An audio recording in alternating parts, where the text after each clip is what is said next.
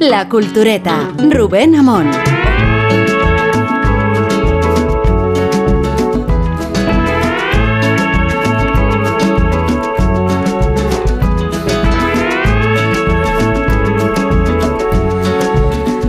Juan Luis Cano, buena madrugada, ¿qué tal?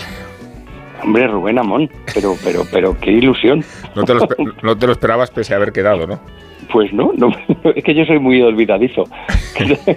qué ilusión. ¿Qué tal, Rubén? No, fíjate que qué ilusión que, bueno, primero porque eh, este horario caracteriza mucha buena parte de tu trayectoria. de mi trayectoria vital, que no profesional, ¿eh? Bueno, profesional, también, profesional también, profesional también. No, me, refería fundamentalmente a esa y, y porque esta emisora también caracteriza buena parte de tu, de tu trayectoria profesional. Mucho tiempo en esos pasillos y en esos estudios, es verdad. Lo que no y, y, tú también, ¿eh? Conmigo. Sí, eso es. Lo, lo que no ha sucedido nunca es que yo te pudiera entrevistar. Es verdad. Y, pues, mira, siempre hay una ocasión, ya está, la primera. Hay una ocasión que es una novela que se titula Yo fui santa, que el otro día presentaste en el Ateneo, y que tratándose sobre, no sé si sobre la fe o más bien sobre la credulidad, eh, tenía gracia que se presentara en el Ateneo, Juan Luis, porque eh, entre los mitos del lugar se evoca aquella votación que hubo entre los académicos y Dioxis existía o no existía. Creo que al final ganó el sí o el no, no me acuerdo. Pero el hecho es que es un lugar de, sabiduría y de conocimiento, mientras que al lado del Ateneo está la, cienciología, que me hubiera parecido un buen lugar también para presentar el libro, eh, porque el libro va sobre, sobre la credulidad, ¿no? Sí, va sobre la credulidad y sobre em, lo previo. Quiero decir, para que alguien crea algo, antes tiene que haber un planteamiento eh, por el eh, al que creer, ¿no? Y, en este caso, pues eh, la, cuestión se plantea en torno a una aparición mariana. Eh, y entonces yo lo que he querido reflejar es como un, un, bulo o una, una historia bien, bien formada, bien planteada y, y con un relato bien estructurado puede llegar a crecer tanto en, tanto en cuanto la gente esté dispuesta a creérselo, ¿no? Y efectivamente va sobre la credulidad. No va sobre, no cuestiona la fe ni, ni pone en, en, solfa la creencia de las personas. Es más bien el fenómeno de la creencia, ¿no? De la credulidad. Más bien eso, ¿no? Eh, aludes a una época de depresión económica en un pueblo minero de León. Eh, más o menos como si hubiera un contexto sociocultural, sociológico que predispone también ¿no? las escenas mm, milagreras allí donde los milagros cada vez se producen menos. Claro, efectivamente. Eh, es muy importante eh, cuál es el ecosistema en el que suceden todas estas apariciones en, la vida. ¿no? Lo mío es ficción, pero está basado también en muchas apariciones, unas reconocidas por la Iglesia y otras no. Y en casi todas mm, se repite ese mismo ecosistema al que tú hablas, ¿no? O sea, un momento de crisis, un momento de, o de, crisis existencial de, o de crisis eh, económica, ¿no? O hambruna eh, o emocional o, hambruna física, ¿no? Y efectivamente esos, esos momentos y esos ecosistemas favorecen mucho el que esos, esos fenómenos crezcan y, se den y luego crezcan, ¿no? Y, además se dan y crecen eh, casi siempre porque la Iglesia termina aceptando lo que en un principio no quiere tolerar. Fíjate que el otro día en la presentación hablabas del caso del Escorial, la incredulidad y el escepticismo de la Iglesia misma para, para renegar de la aparición para luego terminar involucrándose como la fuente de autoridad más, más rotunda termina involucrándose siempre y cuando el, fenómeno mm, crezca demasiado. Es decir, cuando mm, la Iglesia Católica ve que, que, mm, si se pone en contra, si se mantiene en esa postura inicial eh, en contra del fenómeno, se le puede volver en contra a la propia Iglesia. Entonces ya apoyan. Pero durante todo el proceso, desde el principio, eh, la Iglesia Católica siempre actúa del mismo modo, que es negando e intentando que los visionarios y todo el entorno que, le rodea eh, se retracten. Es además de una manera bastante eh, virulenta. De hecho, suele, suele coincidir que los mensajes que emiten los visionarios, entre los mensajes que emiten, suele, alguno suele ser contra la Iglesia, contra el Papa. Siempre. Y es precisamente por eso, porque la actitud de la Iglesia se suele repetir y es contraria a la aparición. Entonces, bueno, pues ellos intentan decir a sus seguidores pues que, que, el, que el Vaticano, que el Papa, pues que son malos y que van en contra de, del cielo realmente, ¿no? De... Luego sostiene Juan Luis que la, la, iglesia nunca se parece a pie de tierra, ¿no? Siempre es subida a un árbol, ¿no? Siempre una roca, ¿no? Esto. Lo digo porque, porque el, el, libro eh, que tiene mucho sentido del humor, aunque no sea una novela de humor ni mucho Sí, menos, pero sí, tiene en el propio título Yo fui santa. Tiene ironía, Mar- Está acreditada la ironía. del libro. Sí, sí. Sí, sí. Clarísimo, sí, sí. Eh, sí, efectivamente, la, la, la- la Virgen siempre se parece subida a algo, tío, o a, una, o a, un, a un pino, o a un olivo, o en una, en una piedra, en un pedro luego flotando en el aire. O sea, es muy raro que se aparezca la Virgen, eh, eh, pues eso, a ras de suelo o en el fondo del mar, que también, no sé, hay buceadores, no sé.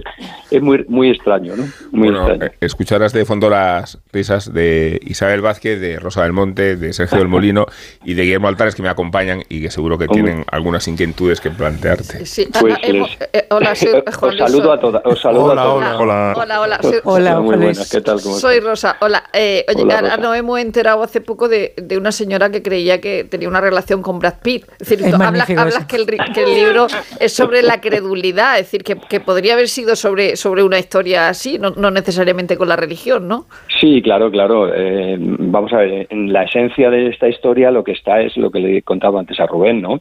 El, el contar o el narrar cómo un bulo, como un- una invención puede llegar a crecer y, y, mm, podría haber sido cualquier otra historia. Lo que pasa es que en este caso yo elegí una aparición mariana porque creo que era perfecto, o sea, tenía todas las características para desarrollar ese tema, ¿no?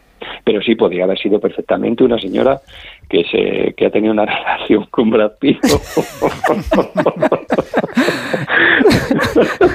Juan Luis, eh, eh, Ay, qué bueno. es que es buenísimo. Además que le ha estafado como 137.000 euros. 170.000. 170.000 euros. Que lo necesitaba para hacer una película. Joder, Y le mandaba mensajes, le mandaba mensajes con la imagen de Brad Pitt y carteles de te quiero mucho, mi amor, de verdad que te quiero en español. No me lo puedo creer. Búscalo. Es buenísimo. Es buenísimo. buenísimo. Pues eh, no me resisto a, a confesarte que la primera vez que pisé un estudio de radio en Madrid eh, fue para, para ir a verte por las mañanas. Fue, era Qué muy temprano, ¿y te- era por la noche. ¿Te, decepcionaste? No, no, no, no, fue, fue muy gratificante. Qué maravilla, El- qué el- maravilla. sí, es así. Eh, te quería preguntar eh, eh, sobre tu libro. He oído que reivindicas en, en algunas conversaciones una forma de escribir a la antigua, dices tú, de alguna manera. Decimonónica, dice. Eh, ¿en, qué, ¿En qué se...? Explícanos un poco eh, eso, si de alguna manera es en confrontación con, con tendencias eh, actuales o simplemente No. es que es lo que te gusta a ti. Vamos a ver, yo no digo decimonónica, eso de decimonónica me lo dijo mi amigo Pedro Simón, que es un tío, que es un monstruo, ¿no? Me dijo, es una novela muy bien estructurada, el estilo decimonónico. No, yo lo que digo más bien es que eh, yo nunca me, me he plegado a las modas, pero no en, eh, a la hora de escribir, sino en todo lo que he hecho en mi vida. O sea, yo siempre he llevado a cabo lo que he creído que, bueno, lo que me apetecía y lo que lo que he, cre- creído que tenía que hacer. No, no me ha- no he seguido ninguna moda nunca jamás. Y en los libros tampoco. O sea, yo sé que ahora mismo es muchísimo más fácil vender eh, un thriller, porque ahora todo el mundo hace novela negra, eh, y te compran los derechos y no sé qué. Y yo voy y escribo una, historia sobre una aparición. O mi, sentido comercial es cojonudo. Pero es que me da igual. O sea, yo creo que eh, yo tengo que ser fiel a mí mismo, ¿no? Si, no, si yo no soy fiel a mí mismo, ¿quién lo iba a ser, no? A eso me refería, ¿no? Y luego el, tipo de escritura o la manera de escribir que tengo, eh, si tanto si utilizo un lenguaje humorístico como si no, o cuento una historia más humorística como si no, es mi estilo. Entonces, en mi manera de escribir no sucede una cosa cada 17 líneas, que es lo que tiene que, que es lo que pasa ahora. O sea, tú coges ahora cualquier libro, eh, eh, bueno, cualquiera no, evidentemente, pero bueno, hay una gran, hay una moda eh, que se adapta a ese tipo de lector que es el lector más joven o, o menos acostumbrado a la, a, a- a la, literatura más A la letra impresa. Efectivamente. Entonces, claro, eh, todo, todos son mensajes mu- mucho más cortos, tiene que llevar un ritmo trepidante, cada página y media, cada página tiene que pasar algo mm, con giros, mm, y yo no escribo así, nunca he escrito así. Entonces, bueno, pues pues yo escribo como escribo y ya está. Y al que le guste, que le guste, al que no, pues lo, pues lo siento mucho. Lo siento mucho por mí. Oye, eh, Juan Luis, eh, soy Sergio del Molino, ¿qué tal? ¿Cómo estás? Hola, Sergio. Eh, que en la, bueno, la, acción es una, una, aparición mariana. Me ha gustado mucho lo de que la Virgen siempre se aparece elevada, porque yo soy de Zaragoza y, y en fin, to, toda, fíjate, to, toda, toda, to, toda, la mitología de la ciudad está basada en eso, está basada claro, en, que, claro. en, en, que, la Virgen se sube a un pilar o una columna, ¿no? que no, no, no tenemos claro eh, si es un pilar o una columna. Eh, ocurre en un, en un pueblo a una columna acción... se subió, a una columna, perdón Sergio, se subió Simeón el Estilita. Sí. Que le hicieron bueno, santo porque se pasó toda su vida subido a una columna. Pero en realidad la Virgen no se sube, en realidad la Virgen baja. Lo que pasa es que no, no, no baja lo suficiente hasta el suelo, siempre claro, se queda claro, claro. en algún promontorio, ¿no? Se, se queda ahí. Sí. Siempre. y, eh, ocurre en un, eh, eso, una, una, aparición mariana, es eh, bien conocida y bien de, en una en, en, un entorno más inocente, más, eh, más rural. Eh, hemos hablado de la señora de Brad Pitt y demás, pero yo creo que vivimos unos tiempos especialmente crédulos fuera de esos ambientes, quiero decir, en, en lugares mm, aparentemente muy sofisticados y demás. Yo creo que nos tragamos ahora mismo cualquier cosa. Nos tragamos a los políticos. Nos tragamos todo lo que nos echan. ¿no? claro, cosa... claro, pero todo, pero todo es muy, muy comprensible y muy explicable. Mira, cuando tú, eh, cuando todo está mmm, pensado, porque yo creo que esto no es gratuito, cuando todo está pensado para que los mensajes se simplifiquen y cuando hay tal bombardeo de, simpli de simplicidades que te está llegando diariamente, pues evidentemente lo que le sucede a la gente es que deja de tener un sentido crítico y porque deja de investigar. Yo no te digo investigar a, eh, a nivel profesional, que tú eres un, eh, que haya que ser un, un, científico o haya que ser un documentalista que... que o alguien que con conexión a, Internet, ¿no? Y, y, con acceso sí, a Google. Sí, claro, pero es que yo no conozco a nadie, fíjate lo que te digo, y esto es muy trágico, y de, y de verdad, es, si no es gente de, de, de, nuestro entorno así más periodístico o de, nuestro, de nuestras generaciones y tal, la gente ahora no lee artículos de fondo, o sea, ya ni siquiera ni siquiera te digo que no lee una noticia de, de, cabo a rabo en un periódico, es que no se lee. Entonces, claro, cuando todo lo que lo que llega a ti y cuando todo lo que tú buscas son titulares y como mucho un lead que desarrolle ese titular, pues imagínate, desaparece el sentido crítico y te las cuelan dobladas. Te las cuelan dobladas pero a nivel político, a nivel eh, eh, comercial, a nivel social, o sea, eh, eh todo, en todo, en todo, porque desaparece el, la curiosidad y de, desaparece ese esfuerzo, aunque sea mínimo, que tienes que hacer para, ten, para, para, para, estar informado y para, para formar un, formarte un criterio. Ese es el problema, que cuando tú careces ya de criterio, te la cuelan, vamos, te la cuelan y así nos va.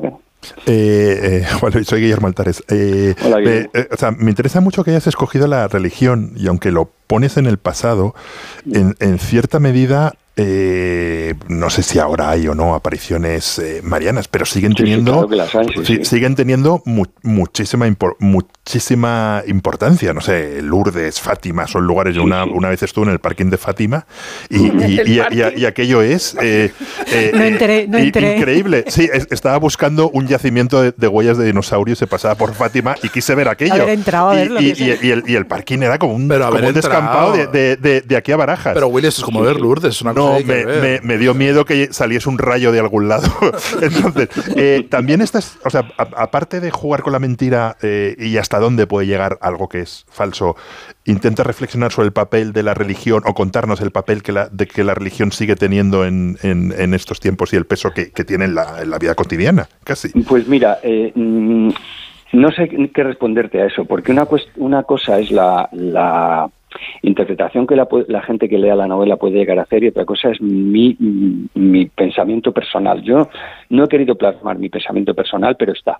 No sé si me explico. Sí.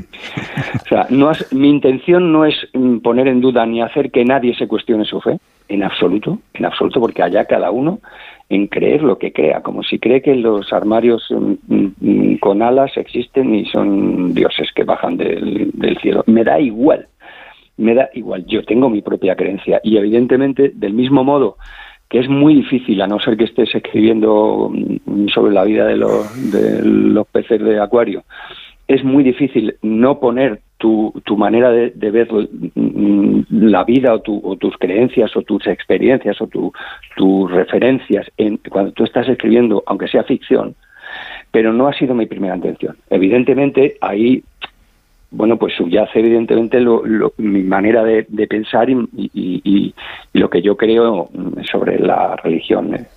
pero no ha sido mi intención.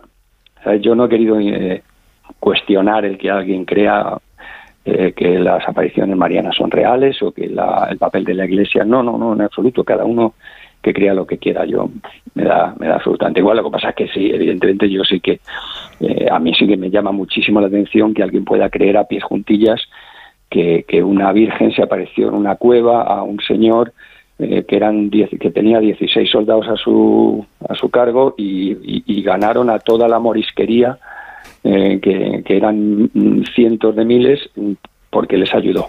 Pues claro, pues la gente si se cree eso, pues que que te diga, pues que se lo crean. Pero... En cambio, Juan Luis, lo, que sí nos pides es un ejercicio de fe respecto a creer en los premios literarios, que algunos están un poco denostados porque los consideramos amañados, y en cambio, esta es la demostración de lo contrario, ¿no? La, peripecia de cómo conseguiste ser finalista del premio Ateneo Ciudad de Valladolid.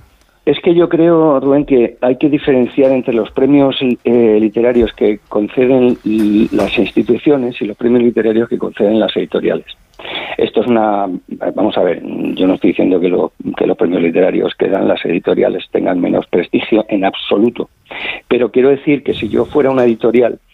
Eh, no dejaría al libre al libre albedrío no albedrío sino a la libre mm, eh, es que no sé cómo explicarlo no no, no dejaría eh, que un desconocido ganara un premio que para luego no vender ni un ejemplar ¿entiendes lo que quiero decir? sí porque si, pues yo que sé, el planeta, pues imagínate el planeta, claro, el planeta, mm, todos los planetas los ha ganado alguien conocido y el finalista también lo es.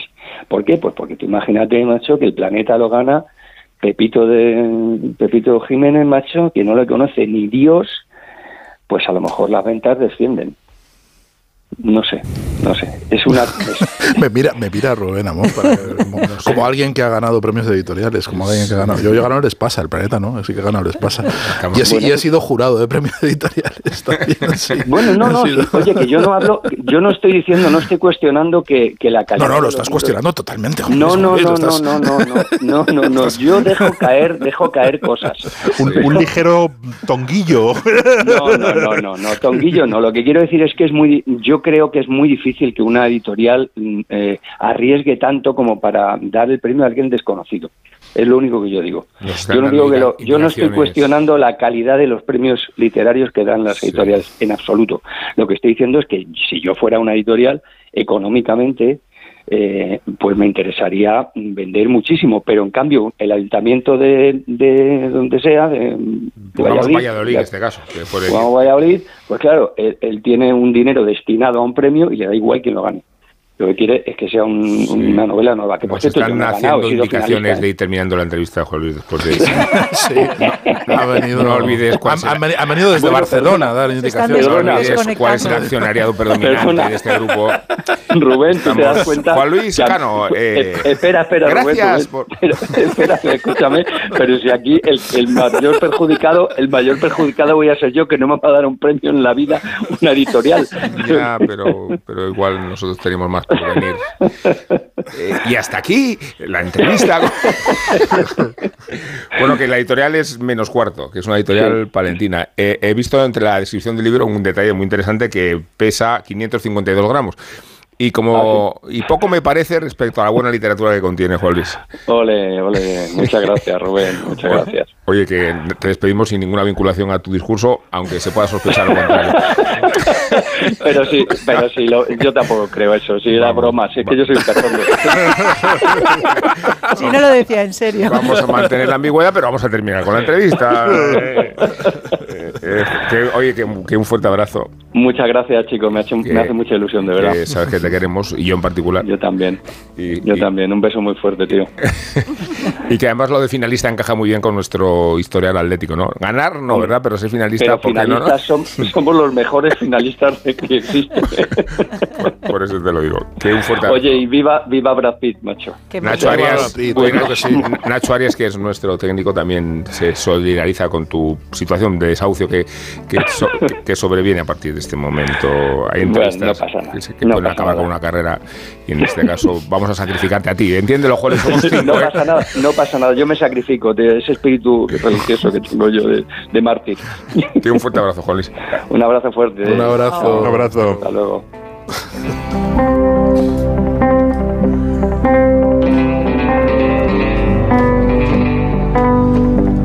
si pudiéramos editar esta entrevista, igual. Pero como no podemos, vamos a cambiar de, tercio, igual se va olvidando un poco. Eh, y vamos a convocar a Nacho Ibernón. Eh, él hizo una crítica de, Top Gun sin haberla visto y ahora va a hacerla otra vez porque, porque resulta que la ha visto. Este aparato no es un cohete espacial. Es una máquina del tiempo al que deseamos regresar hacia atrás y hacia adelante. No se llama la rueda. Nos se llama el carrusel al que deseamos regresar.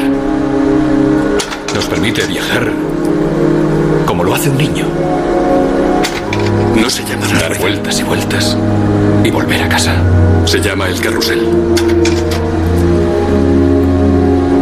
El lugar donde nos permite viajar como lo hace un niño. Dar vueltas y vueltas. Kodak presenta el carrusel. Casa. Kodak presenta el carrusel. Los niños bucean en la piscina y los políticos chapotean en campaña electoral. El verano te da una tregua y al fin puedes pensar. He seguido el rastro de Donald Draper hasta llegar a John Hamm en Top Gun Maverick. Madre mía, Dije entonces que era muy mala esa peli en mi crítica ciega y después de verla creo que me quedé corto. Cuando estoy triste, miro en el Instagram de January Jones y veo las locuras de Beth en bikini, siempre bella y divertida. Los echo de menos, a ella, a él, la mirada severa de Sally, a la polución y el trajín de ese Madison Avenue en pretérito imperfecto perfecto. No me pidáis que me fascine Succession, que termine el culebronaco de Yellowstone, que cuente los días nerviosísimo para el estreno del nuevo Fall Circle de Soderbergh. Me da todo igual. Mad Men no volverá. Mad Men no está. Mad Men me falta. Y no tolero que se hable de otra cosa aquí hoy que no sea Mad Men. Extraño el tempo cadencioso de sus historias los finales de episodio en los que la vida se detenía en un manojo de escenas que rodaba el mismo Dios. La camaradería de Roger por la mañana, el cigarrillo de los buenos días, Good Morning Joanny, los picnic coloridos en verano, las presentaciones decisivas frente a los ejecutivos salvajes de Kodak, de Lucky Strike, de American Airlines, de Heinz. No quiero ir a ninguna playa si no me espera Megan en LA. La vida es Don leyendo poesía, cruzando el país, huyendo de sí mismo, llevando las emociones de todas las personas frágiles de los Estados Unidos de América a un spot de 20 segundos. Vietnam, Nixon, Beatles, Luther King, Matthew Weiner, te perdono los Romanov, te quiero como eres. Así que no me mencionéis los Bridgerton, The Last of Us, The Crown. ¿De verdad tengo que olvidarme de Peggy Olson y Pete Campbell para dejar espacio a lo nuevo? Bob Benson, Salvatore Romano. Hablo de Ken, de Harry, de Paul, de la Santísima Trinidad. No quiero. No quiero. Esa pieza redonda audiovisual me lo ha dado todo. Es el canon que me cambió los puntos cardinales. Una obra maestra inesperada que disfruté en directo, cada semana de bien joven en formato folletín. La idealización que he hecho de Mad Men es perfecta. Dejadme en paz. Norte, sur, este y oeste. Sterling, Cooper, Draper Price. Así es que dejad de pedirme críticas frescas repletas de actualidad. De Mad Men no me bajo. En Onda Cero, La Cultureta. Le digo nunca más al camping Quiero pillar los 15 millones y nosotros pillar los 10. Tengo una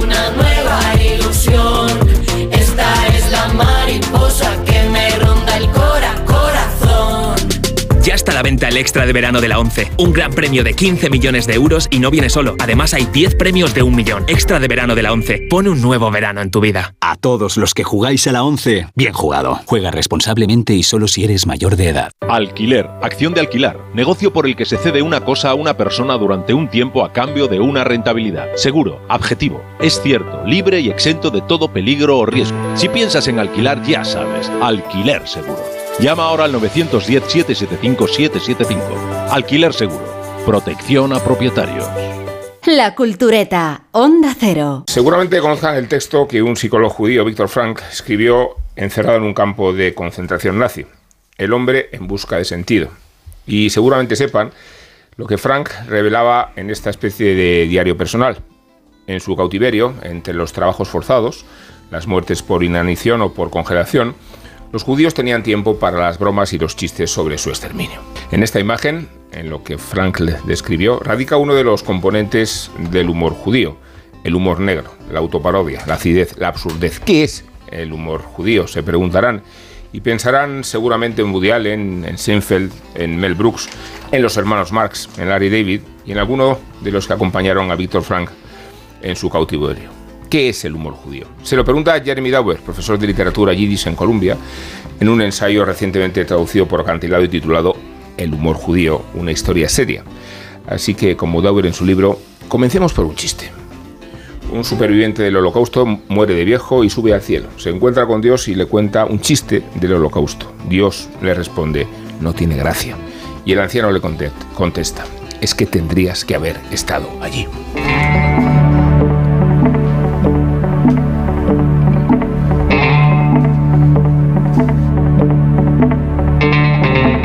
¿Qué es el humor judío? Se pregunta Jeremy Dauber. Para empezar a analizar la materia, el académico impone dos condiciones sine qua non. Que los chistes sean creación de judíos y que aludan al judaísmo histórico o contemporáneo. Dauber señala que lo que en la década de los 80 comenzó a identificarse como humor judío casi se confundía con el humor estadounidense y concretamente con el humor neoyorquino. En los conocidos como Alpes judíos, en las montañas de Catskill, veraneaban las familias adineradas y allí se probaron sus primeros monólogos algunos de los nombres que ya hemos mencionado, Mel Brooks, Woody Allen, pero también Jerry Lewis o Carl Reiner. El autor insista en componer una taxonomía de los chistes judíos, desde Jerry Seinfeld hasta el Talmud, desde el libro de Esther a la Biblia, antes de que los culturetas entren a harina, ilustramos algunas de las categorías propuestas por Jeremy Dauber. El trato era que yo aguantaría el partido de hockey y tú verías toda la ópera. No puedo escuchar tanto Wagner, ¿sabes? qué? Me dan ganas de invadir Polonia. El gag más repetido de Annie Hall nos lleva a la primera, que el humor judío es una respuesta a la persecución y el antisemitismo. Escribe Dauber, una de las actitudes más comunes de críticos y estudiosos es considerar el humor judío como una respuesta a la persecución, una especie de estrategia de supervivencia, así como una demostración de resistencia y de fuerza en circunstancias históricas trágicas. Pero incluso, con la mejor voluntad del mundo, ese enfoque sigue definiendo a los judíos como víctimas pasivas y tiende a explicar e incluso a privilegiar cierto género de humor judío que se nos presenta en dos variantes, el irónico y el negro. Negros son los poemas de Heinrich Heine, que Dauber cita en su ensayo, o los gags de Larry David, uno de los co-creadores de Seinfeld. Así que en una segunda categoría, Dauber quiere rehuir y ampliar la perspectiva del humor judío como una reacción a la desgracia. Los chascarrillos también son una sátira y una potente fuente de autocrítica dentro de una comunidad que, como cualquier otra, hace frente a sus conflictos internos. Señor, yo entregaré estos mandamientos a tu pueblo. Oídme, escuchadme, prestad atención. El Señor, el Señor Jehová os ha dado a todos estos 15... bueno, 10. Estos 10 mandamientos para que todos los obedezcáis. El humor de Mel Brooks, que escuchamos aquí a través de una escena de la loca historia del mundo, representa la vertiente contraria a la de su contemporáneo Woody Allen, la del humor judío como algo grotesco, escatológico y absurdo. Para Brooks, escribe Dauber, la ordinariez y la parodia van de la mano. La parodia, sea vulgar, obscena o blasfema, siempre consiste en cierta dosis de esa verdad valiente y universal de la que habla Brooks sobre aspectos de la propia tradición que se han ido encorsetando, sedimentando y sacralizando. Tell me your sins, my son. Uh, well, I, I should mention that I'm Jewish. Well, that's no sin. Oh, good. Anyway, I, I, wanted to talk to you about Dr. Watley. I, I have a suspicion that he's converted to Judaism purely for the jokes. and this offends you as a Jewish person? No, it offends me as a comedian. La sitcom Seinfeld, luego traducimos este episodio, como hizo Sergio Molino esta mañana en el programa, probablemente la más importante de su tiempo, es una fuente de lo que Dauber considera otra vertiente del humor judío, su agudeza y su ingenio la misma que se le atribuye al rey Salomón en el Antiguo Testamento, al resolver la disputa entre dos madres por un mismo bebé con una treta ingeniosa. La serie Seinfeld recrea la historia de Salomón en uno de sus capítulos cuando los personajes de Kramer y Newman se proponen dividir una bicicleta del mismo modo. Jeremy Dauber se sirve de estos estereotipos y de estos ecos de la cultura contemporánea para trazar una clasificación sobre algo tan inasible como el humor y ahora, culturetas, os pregunto si lo sabéis. ¿Qué es ¿Qué es el humor judío? Seguramente nada, seguramente nada. Y, bueno, yo creo que eso también es interesante eh, debatirlo. Evidentemente el humor es una característica de todas las culturas y de todas las sociedades humanas y una forma de relacionarnos desde que tenemos eh, capacidad de lenguaje y, no hay ni una sola cultura del mundo eh, que no tenga humor. Otra cosa es que a otras culturas les haga gracia o puedan ser más o menos traducibles, eh, pero claro, eh, no se puede patrimonializar, no podemos decir que los judíos eh, se han apropiado de un rasgo que es universal. Y que, sí, por aludir al chiste que hemos escuchado, digo que esta mañana tú recordabas que evoca ese pasaje en que Bryston, que es el dentista de, de Seinfeld, se cambia de religión, se hace judío para poder contar chistes en nombre de la comunidad. y lo que le irrita a su interlocutor no es que haga se haya cambiado de equipo, sino que se esté equivocando en la forma de hacer el humor. Lo que no le gusta es el humor de, no no le ofende, le ofende, el oportunismo le ofende el oportunismo con el cual eh, se ha hecho judío para poder hacer chistes de judíos y le ofende como humorista no como judío que eso es la gracioso. Y esa es la superación eso está muy bien explicado en el libro no de que cómo es eh, la, relación que ha tenido el judaísmo con el humor eh, que evidentemente creo que sí ahí sí que ha habido una relación pues especial y que merece un análisis y que merece una un, una, un ensayo como este y probablemente otros muchos más eh, sobre cómo los judíos han ido desarrollando y han ido convirtiendo el humor en una de las señas de identidad, cosa que eso sí que es, que es eh, curioso. Quiero decir, eso no, no, no, sucede en todas las culturas. Todas las culturas tienen humor, pero no todas han convertido el, el humor en un, en un, rasgo definitorio y una, en una característica reivindicativa, además con la peculiaridad que tiene la historia judía detrás, ¿no? Y que, que está dentro pues toda su tragedia y cómo han eh, sabido eh, reírse de ella, y no solo eso, sino cómo han conseguido hacer de su humor el estándar del humor en Occidente, ¿no? A través de la televisión a través de, los cómicos neoyorquinos, a través de la, eh, de la hegemonía de la, industria cultural y del entretenimiento estadounidense, donde han tenido un peso enorme, pues eh, ese humor procedente con raíces en Europa del Este, que procedía del Shettel, que procedía de,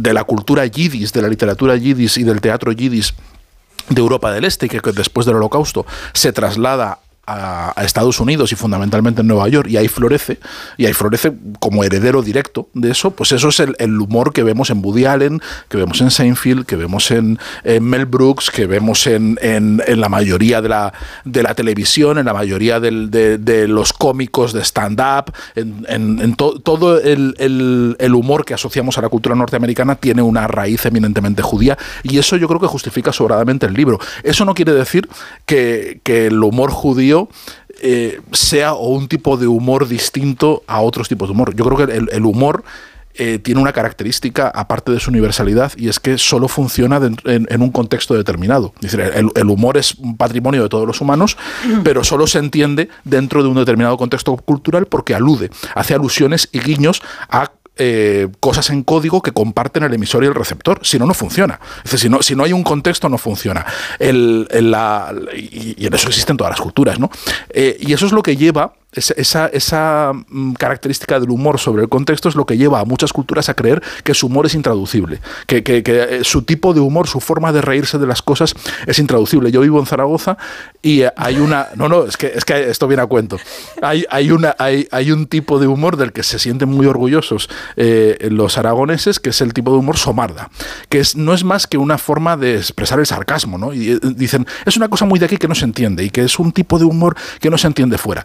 Se evidentemente, en todas partes hay sarcasmo, en todas partes se usa el sarcasmo y se usa de una forma muy parecida a cómo se usa ahí. Pero en Aragón quieren patrimonializar algo que es universal. Bueno, pues los judíos aquí parece que han hecho algo también parecido, ¿no? Patrimonializar algo que, que, en realidad es universal. Lo que pasa es que esos códigos cerrados que durante mucho tiempo fueron patrimonio de la comunidad judía y que solo entendías si estabas dentro de esa cultura y, conocías bien a sus personajes, sus tipos, sus, eh, sus chistes privados y sus cosas, pues se han convertido en un, en un referente universal, ¿no? Los hermanos Mars eh, son una característica, una eh, caricaturización de unos determinados tipos muy populares del gorrón, el snorrer, ¿no? que, representaba a Groucho Marx, y de unos, unos tipos muy conocidos por quienes conocían eh, a los judíos de Europa del Este y los judíos que, emigrantes en Nueva York, pero se han convertido en, en figuras universales. Y todo lo que pasa con los judíos se entiende mucho en clave judía, pero la entendemos todos los demás.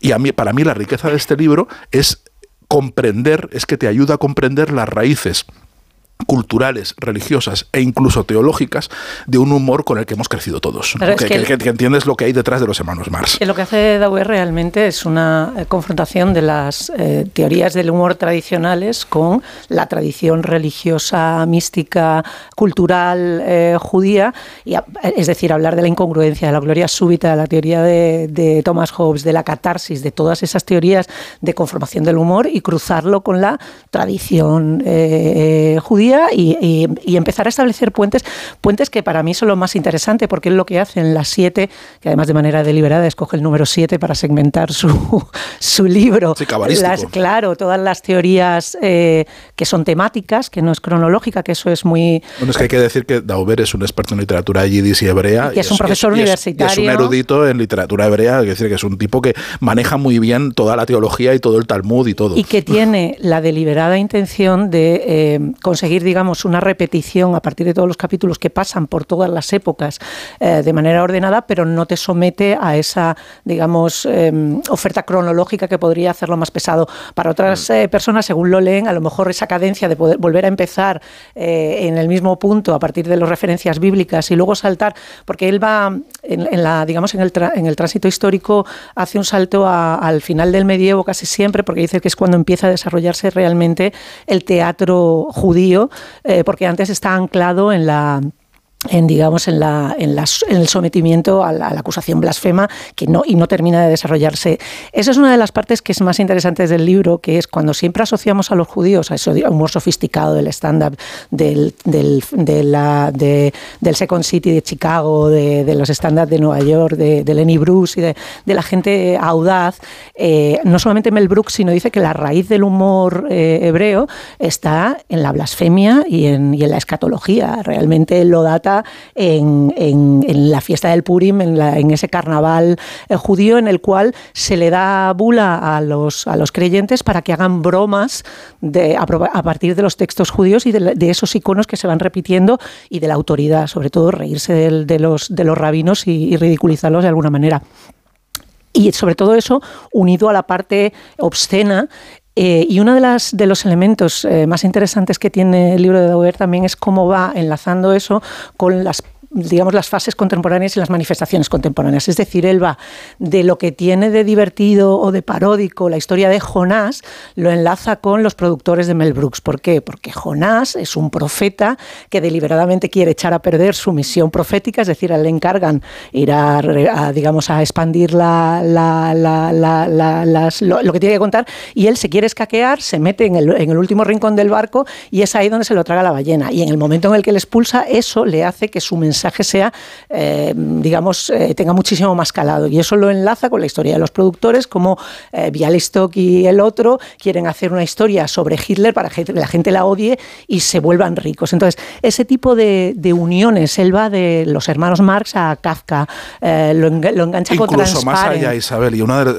estás glosando uno de los, uno de, los, de, los mayores méritos del libro para mí, que, es. que puede ir de, la, del Talmud a, un chiste de pedos conectándolos. Y, y va más allá, yo creo que esto es una lectura muy interesante. Cuando habla de Kafka, al que lee como un humorista fundamentalmente, ¿no? Dice, a veces nos ponemos muy estupendos citando a Kafka. Kafka es un humorista y a veces un humorista muy grueso, donde está mucho más conectado con el cacaculo pedopis que con, que con el humor más de, de cejalta. Y los personajes de Kafka a veces son unas eh, son, son más están más cerca de Joseph K. está a veces más cerca de Alfredo Landa que de que del hombre sin atributos de Musil, ¿no? O sea, hay que eh, mirarlo y esto lo mira muy bien. Entonces él conecta eh, una escena de la metamorfosis con algo pasa con Mary, con la escena de algo pasa con Mary, donde, cuando se pilla con la bragueta, ¿no? Dice, esto es lo más parecido que hay a Kafka. Esto, que, pide perdón al decirlo, dice, y perdón por la blasfemia, porque sabe lo que está diciendo, dice, pero es una blasfemia, esa forma de blasfemar del propio libro, es lo más audaz intelectualmente y lo más interesante, porque da una lectura muy fresca de cosas que se leen siempre de forma muy seria. A mí el, libro reconozco que me ha derrotado bastante y me, y me encanta los chistes y me encanta el, eh, digamos, el análisis del humor y lo que el humor refleja. Y sobre todo todo el rato me estaba preguntando, eh, me seguía preguntando en, en qué se diferencia el, humor judío de, o sea, humor negro. Hay, claro, todo el mundo tiene humor negro. El, el Purim, bueno, nosotros el, el carnaval y los chistes de curas. Eh, o sea, realmente si hay alguien sobre los que hacen chistes son curas y monjas. Es la, la autorreferencialidad y esa forma de conservar en cierta medida la vieja cultura del Celt de, Europa del Este importada a Nueva York, que es, eh, digamos, una cosa que sí me ha irritado un poco, que es, es un libro en realidad sobre cómo el humor judío se destila y crece en claro, pero, esa es la tesis del libro. Claro, es que el libro, el libro va de eso. el libro es cómo, a partir del humor de Nueva York esto se expande al resto del mundo y se hace hegemónico y se hace como la... pero es que existía, o sea, de repente dices, Ionesco y el absurdo tiene mucho que ver con los hermanos y, para él, y, para él, no existe. Que le falten referencias. claro, no existe Gonzini, no existe Wolinski, no existe una enorme tradición del humor judío en otros lugares, pero pero digamos, para mí el libro tiene agujeros enormes, tiene cosas muy divertidas y tiene mm, agujeros enormes. Me ha, me interesado mucho la, parte del holocausto y toda la parte de los límites del, humor, que también es anterior. Mario Musnik, el editor Mario Musnik, al que le encantaban contar chistes de, judíos, y era naturalmente judío y venía, sus padres venían de aquel mundo, sus padres hablaban yiddish, de hecho, siempre contaba un chiste de, judíos de cuando hay un, pogrom, hay un pogrom en la ciudad y entonces cuando llegan los cosacos y, y, y violan a todas las mujeres del pueblo y respetan a, la abuela. Y la abuela dice, no señores cosacos, un pogrom es un pogrom.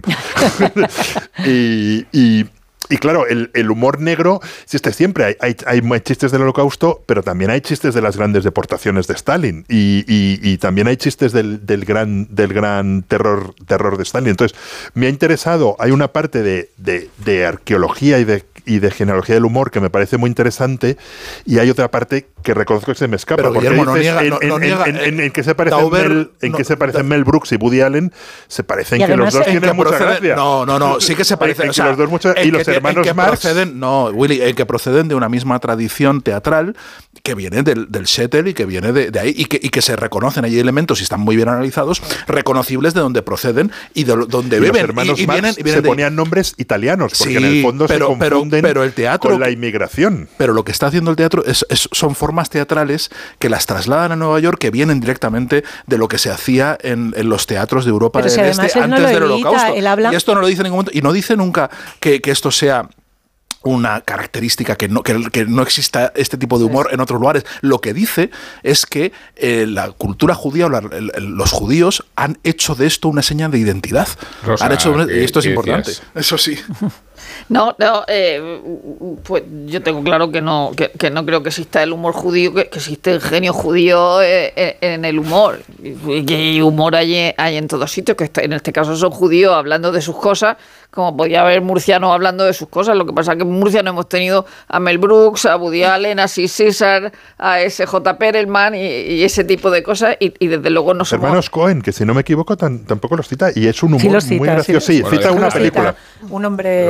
sí. Ya, ya. Y mm, eh, eh, que evidentemente puede, puedo irme a Venceslao Fernández Flores y hablar de la antología del humorismo español y, sacar un montón de historias sobre, sobre el humor español, igual que no creo que haya humor español, sino humoristas españoles, ¿no?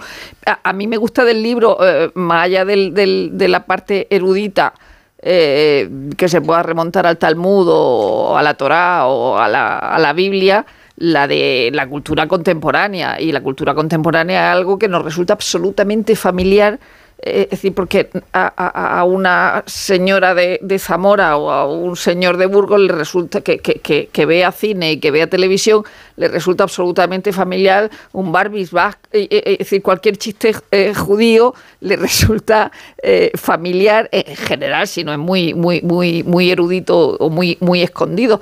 Y, el problema es que muy divertido. incluso como, como diría Roger Herbert, está muy por debajo de lo ordinario, incluso cuando es ordinario.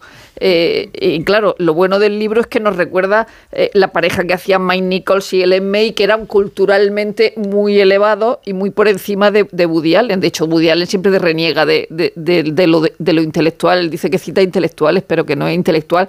Y luego hay una cosa interesantísima, es cuando, habla de Your Show o Shows de, eh, de, de César y bueno, Mel Brooks también, bueno, Mel Brooks, eh, eh, eh, creo que lo pone en el libro o, en su memoria, ya no me acuerdo dónde, dónde lo he leído, que cuando le dice a su madre lo que gana en, The Show or Show y dice, esos que no te han calado.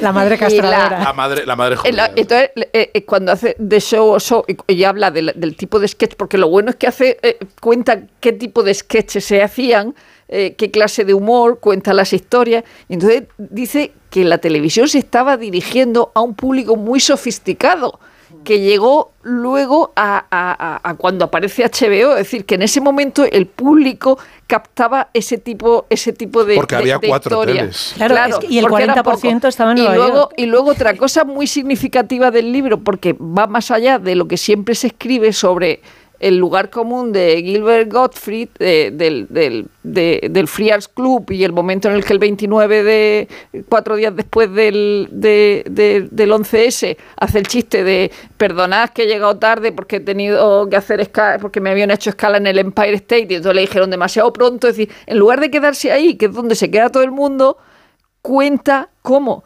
cuando luego la gente se calma y cuenta el chiste de, de los aristócratas, que es un chiste de familiar, de pedofilia y de, de, de, zoofilia y de todos los disparates, lo que, lo que Godfrey había hecho, porque es un genio, es distraer la atención con el, con el 11S, para luego contar el chiste más burro del mundo. Entonces, toda esa parte que tiene que ver con la historia del humor en la televisión o en el stand-up o, en el cine es lo que me interesa del libro. Pero, esos son rasgos que él también destaca como rasgos propios de la, de la cultura que tienen que ver con el disfraz y con el esconderse. Y, eso también está en esas primeras manifestaciones, sobre todo eh, en, los primeros, digamos, eh, emigrantes que empiezan a hacer humor eh, en los círculos, en el Boss Belt y en los Catskills, y que luego cuando, cuando, dan el paso a lo general y cuando sobre todo cuando la televisión se hace global, cuando sale de ese nicho en el el cual los primeros aparatos solamente están más de la mitad, están en, solamente en el, digamos,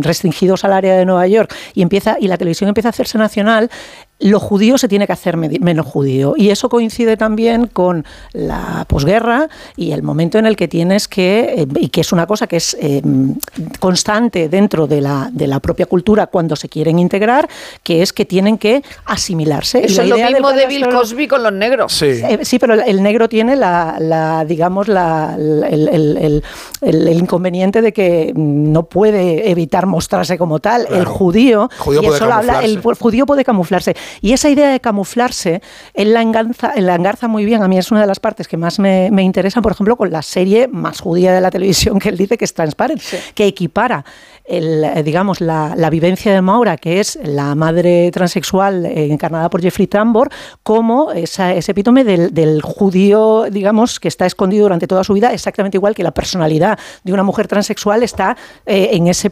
en, esa figura paterna durante los 70 años hasta que él, se manifiesta, ella se manifiesta como es y que ha estado disfrazado. La idea del disfraz, que es uno de los capítulos más interesantes, concilian todos estos elementos y creo que todas esas partes, que es verdad que dice Willy que, faltan, que pueden faltar referencias, pero tiene una tesis muy sólida y una tesis a la que vuelve todo el rato y que con referencias que hay veces que son muy traídas por los pelos y hay cosas, como diría Rosa, que ya sabemos desde hace un montón de tiempo, pero que están bien hiladas y están bien conciliadas. Creo que el mayor valor de este libro eh, son las teorías que propone, aparte de los desgloses que hace de todos esos, arquetipos judíos y con ejemplos muy bien traídos, narrativos. por ejemplo, recuerda el, cómico Allen Sherman, eh, que habla de cuando empieza a tener sus espectáculos él, empieza a hacerse famoso en el circuito este de, de, humoristas judíos que actúan en los lugares de vacaciones, en los Katskis, el, que, se llama despectivamente el Borchbelt. sí. sí toda esa parte me,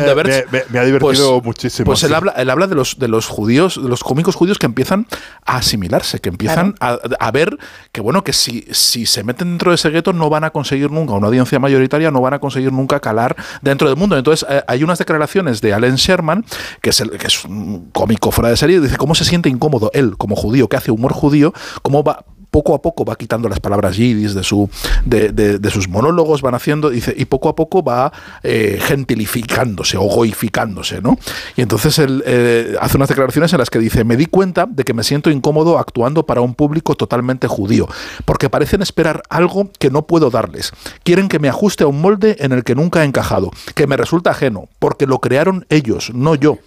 O sea, les gustaría que fuera un judío profesional, un judío auténtico, para sentarse a reír con la complicidad de los enterados. Yo te entiendo, pero los goys no. Dice, yo no puedo hacer ese papel. Es demasiado judío. Dice, lo, que, los judíos intentando no ser judíos, y eso es una lucha constante. Habla, habla de Billy Wilder y de cómo su judaísmo está destilado. Eh, Elaine May y, Mike Nichols, Elaine May y Mike Nichols hacían, utilizaban estereotipos judíos sin nombrarlos la mayoría de las veces. O sea, es verdad que está la de la madre, la madre judía usa y está el ejemplo de Seinfeld, que Brandon Tartikoff, eh, cuando eh, em, tiene que elegir o no dar luz verde a Seinfeld, que es una serie que en el tema del disfraz lo explica muy bien, porque dice que todos los personajes de Seinfeld son estereotipos judíos. La, el Schmerz, el, el quejica, el pringao, la princesita judía, el que está todo el rato hablando, tal. Y sin embargo, les da, uno es, uno es italiano, la otra es gentil, el otro tal, y los, los diversifica para que no parezcan tan judío. Y en el momento en el que Brandon Tartikoff, el jefe de la NBC, tiene que dar luz verde o no, se, se fía de Carl Reiner, que es el que le dice, te vas a arrepentir como no der luz verde a esto. Y Tartikoff, que es judío, no se atreve a dar luz verde a Seinfeld porque le parece una serie demasiado restringida, demasiado judía. Incluso de, es que estás hablando de judíos cuando no está hablando de, de hecho, tiene, tiene la cosa, no cambian. El único personaje judío de Seinfeld es Kramer. no, es el único, perdón, el único que no Seinfeld, es. Jerry Seinfeld, porque ya Jerry Seinfeld ya era famoso, ya y él iba a llevar su, eh, la serie su nombre y no podías decir que no era judío cuando todo el mundo lo sabía, evidentemente. Pero si no lo hubieran sabido, Seinfeld no hubiera sido judío tampoco. No, lo que dice, perdona, lo que decía eh, Dauer es que Kramer es el único que no es judío dentro de todo el Sí, es el gentil del que se ríe. es el gentil de, que se de, hecho, de hecho hay, una, hay un capítulo estupendo en el que habla también de, cómo usan el humor los judíos para despreciar al resto y para sentirse superiores, ¿no? Entonces eh, ahí dice que hay un, en una, eh, una recopilación de chistes judíos del año 47 editado en, en Nueva York, además una, una recopilación en yiddish, de chistes en yiddish, pero es editado en Nueva York, dice, cuéntale un chiste al campesino y se reirá tres veces. Cuando se lo cuentas, cuando se lo explicas y cuando lo entiende. Dice, el terrateniente se reirá solo dos, cuando oye el chiste y cuando se lo explicas, ya que nunca lo entenderá. Dice, el militar se reirá solo una vez, cuando le cuentes el chiste, pero nunca dejará que se lo expliques. Y sobra decir que es incapaz de entenderlo. Dice, ahora bien, cuéntale un chiste a un judío y te interrumpirá ese chiste es muy viejo y de inmediato demostrará que él lo cuenta muchísimo mejor. lo cual nos lleva a lo, que sospechábamos de siempre, es que Rosa es murciana, pero también es judía. todos somos judíos. Pero eh, por ejemplo, hay, hay, hay, hay, un personaje que demuestra, eh, digamos, todo el debate en torno a si existe o no existe el, el humor judío, que es René Gonsini. René Gonsini es, es, de una familia... pero lleva todo el rato intentando meter a Gonsini, ahí forzando. Es, es, es, de una familia eh, de, de, de, Europa del Este. Él, nace en París. Joder, descubrí al, al, todo esto que Gonsini murió con 51 años, que me impresionó un mogollón. Oh. Mira que hizo cosas y mira que murió, que murió joven. O sea, es un tipo que nace en 1926 en un lugar súper judío de París, el, quinto, el quinto, el distrito 5, que es de una familia que viene de Europa del Este, eh, gran parte de su familia murió en el holocausto y siempre se ha debatido si Asterix refleja una imagen idealizada de Francia o Asterix refleja el sentimiento de los judíos que viven en un pueblo rodeado de elementos hostiles que les, que les, que les atacan. Y él, él nunca se pronunció, su hija, que su hija sí, su hija dice que es la segunda interpretación, que en el fondo Asterix es humor judío de gente haciendo chistes en el fondo sobre unos tipos acorralados por. O sea que sí existe el humor judío. O, no, o no. Claro. O sea, lo que pasa es que no cita claro, según una parte sí, según, según otra no tiene nada que ver con el, con el humor judío, sino que. Reconócelo, Guillermo. si hubiera, si hubiera metido a Goscinny y Asterix, yo la, el, ejemplo más, más claro que he visto en mi vida de humor judío fue que eh, visité una vez Auschwitz acompañado de, o sea, me invitaron a visitar Auschwitz durante una semana, incluso dormíamos en, el, propio, en el propio pueblo con un grupo de periodistas de todo el mundo, expertos en el holocausto, nos lo enseñaron todo, no sé qué, y había un tipo que estaba todo el rato haciendo chistes, no todo el rato, pero que hacía bastantes chistes. Eh, muy gracioso.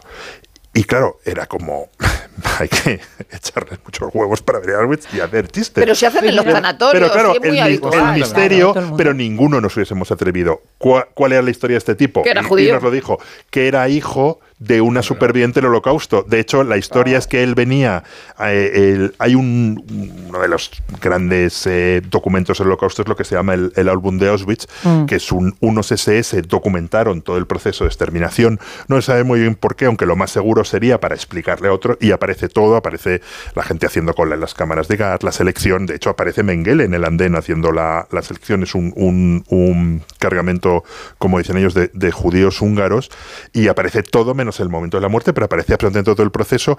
Ese álbum se pierde y aparece a mil kilómetros de Auschwitz en una enfermería, creo que de Mauthausen, y lo descubre una de las personas que estaban en ese vagón. O sea, es una cosa increíble. Abre un cajón de la enfermería, dice, ¿y esto? Y empieza a ver a su familia, que la mayoría murieron.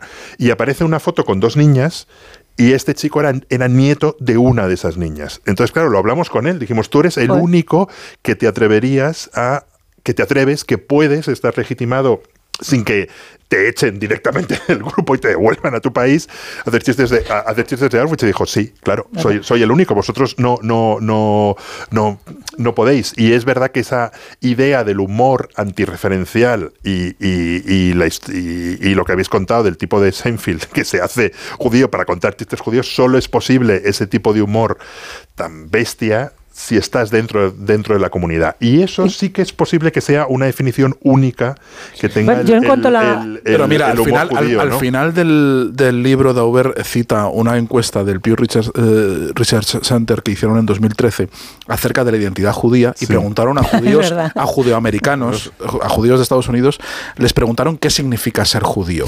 El 42%, 42% de la respuesta más mayoritaria con diferencia significa tener, contestaron tener sentido del humor.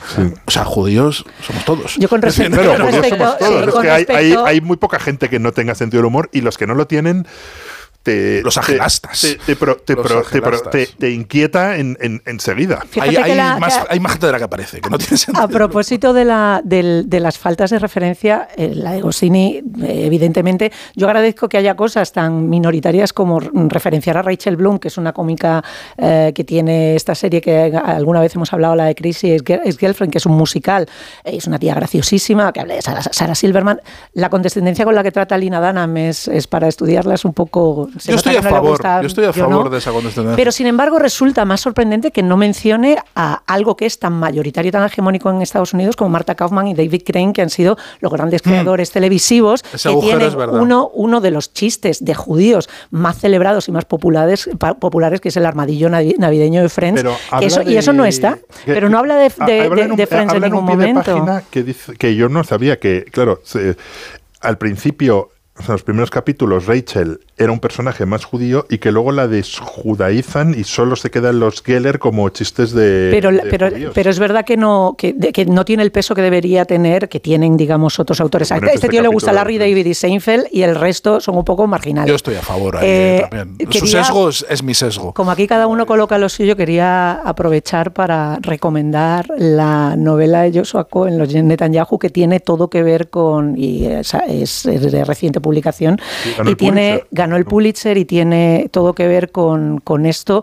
Y, gran parte de lo que cuenta Dauber se, se, puede encontrar en esta, que es una, una comedia sobre la identidad, en palabras del propio autor que también es heredera de ese desprecio a los intelectuales que, está, que es un rasgo eh, que menciona como, como propio judío. Es una novela de campus a partir de la de la visita que hizo el padre de Benjamin Netanyahu, Ben Sion Netanyahu, a Harold Bloom en los años 50, cuando era profesor de universidad y cuando se postulaba para ser profesor de historia, aunque no le hubieran dejado ser otra cosa más que profesor de religión, y que tiene todos estos elementos de parodia, a veces casi de vodevil, de, crítica, de sátira, eh, a partir de la, de la identidad eh, y sobre todo esa idea de qué es ser un judío, por la parte de un judío asimilado, que es el personaje, el alter ego, que no es exactamente Harold Bloom, que se llama Rubén Bloom Conú, Em, que le ponen a pastorear a este tipo que es un sionista, que vive de ser sionista y que solamente por el hecho de ser los dos judíos ellos asumen que se van a llevar bien. Y ese es el punto de partida de la novela, que la gente en la universidad piensa que como hay un judío, pues que reciba al otro judío, por supuesto. Y no solamente no tienen nada que ver, sino que son completamente contrarios. Sobre esa identidad de ser judíos en América y de la diferencia entre uno y otro va, va esta historia que es muy, muy divertida. Yo lo que no tengo muy claro que sea verdad es cuando habla de la, de la eh, con respecto a, a, la, historia y a cuando se produce los productores o cualquier otro tipo de cosas y ahora que hay una tolerancia del público ahora a la comedia más ofensiva. Yo sé, Ya es decir, que empiezo, a dudarlo realmente, porque no tengo eh, eh, hay que recordar que cuando se estrenan los productores y, y, salen en el libro las críticas de Renata Adler y de Pauline Coyle, que a Renata Adler, eh, que parece una, que era una persona inteligente, eh, dice, dice, nunca se me habría ocurrido que fuera posible hacer humor negro a partir de la idea de Hitler o del personaje o de cualquier cosa que tuviera relación con esto. Dice, supongo que los siguientes serán los musicales sobre el cáncer, Hiroshima o la minusvalía. Decía, es que como ese señor de Vox diciendo lo, de la, bandera pedófila. O sea, es que, es que me ha parecido el mismo argumento, ¿no? Y, y, luego hay que recordar que cuando Mel Brooks intenta vender los productores, eh, eh, hay quien le dice, eh, bueno, ¿y si cambiamos a Hitler por Mussolini? Y dice, pues que no tiene gracia, Sprint Time for Mussolini, no tiene ninguna gracia. Y te piensa en el cancán de las empásticas y, dice, pero claro, ¿qué, ¿qué, habría hecho con, con Italia? Es decir, ¿qué, qué, cancán habría hecho? Y quiero recordar lo de la empástica. Cuando, yo bromeo con hacer la empástica, que salen mujeres. En mujeres de. No, no, es que eh, eh, eso salen mujeres de. hacer las básicas. Eh, por favor, irse. A ver, lo explico yo. Es cuando vas al cine y para estar sola y cómoda. Eh, compras dos localidades, incluso cuando son asientos XL, y te expandes sí. pero haciendo una coreografía corporal que, evoca la esvástica, pero solo en sentido. No, solo sentido la cita es cinematográfica y es de mujeres de Josh Cukor. Eh, es cuando eh, una de las mujeres se ha separado del marido porque Joan Crawford se ha liado con él y entonces está en casa con su madre. Y entonces cuando está pensando en volver con el marido, la madre le dice, pero ¿para qué vas a volver con tu marido? Si ahora duerme sola y puede hacer la esvástica en la cama. Eh, eh, Rosa, o sea, tú serías como Res Harrison en Mujeres en Venecia, que, ¿os acordáis? Que contrata una, creo que es Volpone, sí, contrata una función de Volpone solo para él Y, y, cuando termina el segundo acto se va y, le dice, ¿pero qué hacemos? a mí me gustaba mucho. Continúen ustedes, continúen ustedes y continúan. O sea, tú harías eso, ¿no? Tú contratarías un teatro solo para ti y ya está. Yo echo de menos el cine cuando, eh, en, tiempos pandémicos, cuando no se te podía sentar nadie al lado. Estaba prohibido, por ley. Tenías que estar con la mascarilla. Era ciencia. Tenías que estar con la mascarilla con las gafas ah, no, yo estaba muy bien. Lo de hacer las básicas, es verdad. Pero hacer las básicas es una cita cinematográfica.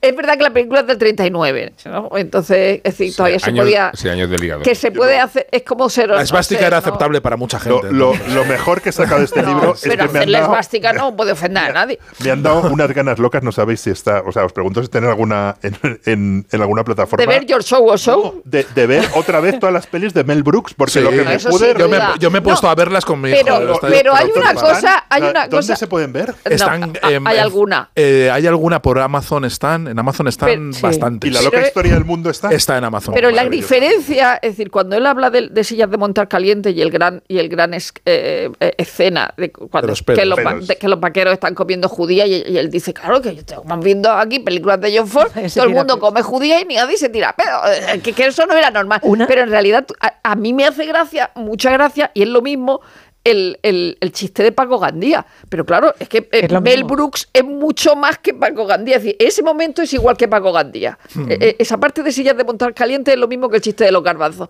Pero claro, Mel Brooks tiene un cuerpo. O sea, que Mel Brooks es como una, cinta de Eugenio, de esas que escuchábamos en el No, pero Eugenio pero, es mucho más. pero ahí es lo mismo que Paco Gandía. Eugenio es Lenny Bruce. una de las referencias, quiero decir, por equiparar, Paco Gandía sería más Mel Brooks. Solo ahí son dos tipos de humor distinto. Eh, eh, hay una de las referencias que más cita Dauber. Hemos, hemos nombrado a César, a, a, a, Larry David y a, Lenny Bruce, a, cómicos de diferentes generaciones, pero uno de los que más repite es Steve Allen, que Steve Allen es el mm. creador de lo que conocemos hoy como los, los talk shows, el primer, el primer eh, digamos, late, o sea, el programa nocturno de entrevistas y de, y de que incorporaba sketches, es el de Steve Allen que, tiene, que, que publicó dos libros que se llamaba uno Funny People y otro More Funny People, que son referencias constantes en el libro de Dauber. Eh, eh, mm, saca un montón de, anécdotas y un montón de chistes, porque, claro, eh, tenemos teniendo en cuenta que el programa de, de prácticamente inauguró la televisión, pues todos esos son en un casi en la mitad, casi en un, más de un 50% son judíos, son cómicos judíos los que estival en referencia. Oye, luego hay una cosa que hay muchas referencias literarias, hay mucho Philip eh, Roth y un poquito de, Saul, de Saul, Bellow. Es verdad que, o sea, eh, no se mete en la literatura más seria, evidentemente solo habla de humor y solo está muy restringido a lo humorístico, pero, pero con Saul Bellow hay una cosa muy significativa porque Salvelu es, es, sionista y es creyente, quiero decir, es un judío que, cree además en, el proyecto de sionista y cree que está que, va todo eh, que, cree en el proyecto teológico vinculado a su proyecto literario, ¿no? Y, no, no, es, no es un escritor secularizante en ese sentido, ¿no? Y él eh, vincula mucho, Salvelu, sí que es uno de los escritores que, que hunden su erudición eh, dentro del Talmud, dentro de la, de, la teología eh, judía y, justifica el humor teológicamente. Y hay una de las frases que dice Saul Bellu, eh, en, la cual dice, para justificar la creencia de Dios, la existencia de Dios, ¿no? de, de, Yahvé, dice, la vida es demasiado graciosa para no tener un creador. o sea, el, el humor sería una forma de explicar o de justificar la, o de demostrar la existencia del propio Dios. La justificación de que todos somos eh, judíos eh, también la encontramos en, una anécdota eh, personal que voy a compartir con, yo, yo, creo que, el, judaísmo de Rosa Belmonte es superior al nuestro. Mira, hay una anécdota que él también, o sea, hay, una, hay un pasaje bíblico que él recopila cuando habla de la escatología, que es la historia de Tobías. Y esa es una historia que mi padre nos contaba de pequeña en mi casa no somos particularmente religiosos, pero lo mal las que historias, el remedio. Las, historias de la Biblia, las divertidas, la historia de José y sus hermanos, que también es una historia escatológica que se cuenta mucho, eh, nos la contaba y nos contaba la historia de Tobías, que es una cosa que a los niños chicos les hace mucha gracia porque Tobías se queda ciego porque le caga un pájaro en los ojos. Y es una cosa que funciona muy bien como un humor directo e inmediato y al mismo tiempo el remedio olía peor que el propio accidente. Espantaba sus demonios. Eso es. El, eh, remedio. Y luego eh, me aunque he dicho que Sarah Silverman no me parece un genio equiparable a la... Me encanta Sarah Silverman. Ah, no, no, me gusta, pero evidentemente no es equiparable a Mel Brooks y a Woody Allen y a eh, S.J. Perelman ni, ni a Caesar. Pero la parte victimista del, del judaísmo, la que pueda tener de humor, la parte victimista, ella se la quita de encima echándosela a los negros. Es decir, claro, ella, ella tiene muchos chistes sobre negros. Dice, si hubiera habido negro en Alemania no se habría producido el holocausto. Dice, al menos un holocausto de judíos. También Sara Silverman no ha tenido tampoco el recorrido, por lo de siempre lo de Viola Davis, porque tampoco eh, tú ten en cuenta que hasta hace dos días Johnny Carson a las mujeres no la recibía en, como stand-up porque no le parecía que las mujeres pudieran decir vulgaridades al nivel de los, de los hombres. Y eso es así, es decir, si tú no tienes... Y en los una tradición de, humoristas judías escatológicas. Sí, pero son pocas. O sea, Joan Rivers, Joan Rivers era de las pocas que toleraba, que también sale en el, en el ah. libro como una. Pero son excepciones. O sea, las comediantes, mujeres, que se pueden poner al nivel a, decir las barbaridades, incluso los Caskills, eso es una cosa que recoge, a pesar de que Mississippi es una serie que se inventa mm, y es fantasiosa y dulcifica la realidad de los cómicos y de las cómicas de la época, sí que lo, lo expone bien, que son ambientes conservadores, que al final tú no puedes estar delante de tus padres hablando de escatología si eres una chica. Esa es la gracia es que la historia de las mujeres es igual en todos ¿eh? sitios, en el humor, en el periodismo, salvo, salvo en, la historia de las azafatas. Pero ese es el personaje, Rosa. O en las dependientes del corte inglés, lo normal es que sean hombres. Claro, pero que el desarrollar el genio también eh, depende de la oportunidad. La gracia, pero, pero Sarah Silverman, el, humor suyo y su personaje se desarrolla también en ese contexto. Ella se presenta como la princesita judía. La ella siempre ha sido la pitufina de la, de la pandilla de Louis C.K. y de toda esa gente que era la única Pero cuando sale su número, su número es hola, soy una chica mona que viene aquí y entonces... Muy mona no, ¿eh? Hombre, a mí me parece mona, a mí me, encanta. A mí me gusta mucho Sara Silverman, no me la toques. Me gusta, a mí me gusta en todos, en todas sus dimensiones. y es buena actriz, ¿eh? Sí, me gusta muchísimo. Y, ella sale muy, muy fina, muy ñoña, diciendo como la, chica, la, buena chica que, viene aquí a animar un poco la, eh, fiesta y, empieza a soltar una serie de burradas a cual mayor y a cual más bestia y a cual más guarra y más cerda. Y eso, eso y sin que se le caiga en ningún momento la sonrisa ni la voz. Pero es que esa era la, idea de la boda de mi mejor amiga, que, la, que las mujeres pudieran hacer las mismas burradas que los hombres y hacerse caca en un, un sitio donde iban a comprar su vestido de novia. Mítico. Quizás es el momento de intervenir, es el momento de intervenir y de cambiar de tercio, no sin antes unos consejos publicitarios. Ex verano, hoy te digo adiós. Un verano nuevo me ronda el corazón. Le digo chao pescado al plato combinado. Tengo una nueva ilusión.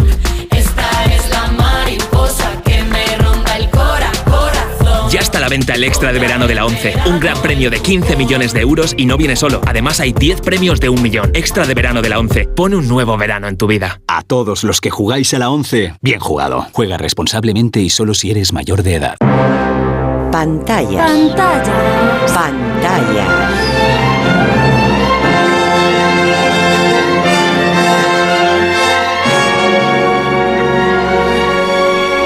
Revista de cine.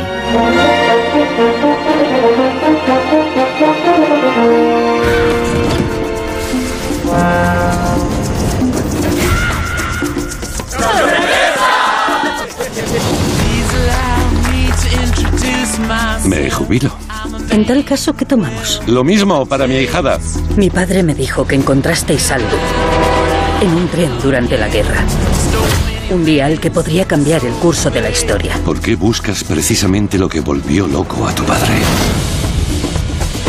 No se muevan. Hay que salir de aquí.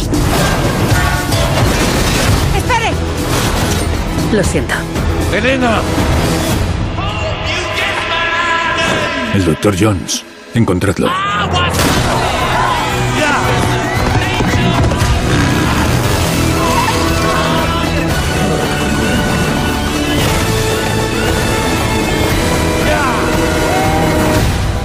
Hitler cometió errores. Con esto los enmendaré todos. Lo robó. Hitler cometió errores, parece un chiste del libro que acabamos de valorar, pero forma parte de la trama de la última entrega de Indiana Jones, que realmente va a ser la última, si es que no se producen sobresaltos y algunos están ya mencionando creo que la iniciativa de Disney. Y para hablar de Indiana Jones, eh, tenemos aquí una posibilidad que es cotejar las críticas eh, de la más entusiasta a la no tanto entusiasta y de la contemporánea a dos grandes amigos que son Carlos Boyero y Oti Rodríguez Marchante. Dice Oti Rodríguez en, ABC que todo es muy bueno en este último Indiana Jones, salvo lo que es excelente y de prodigioso ingenio.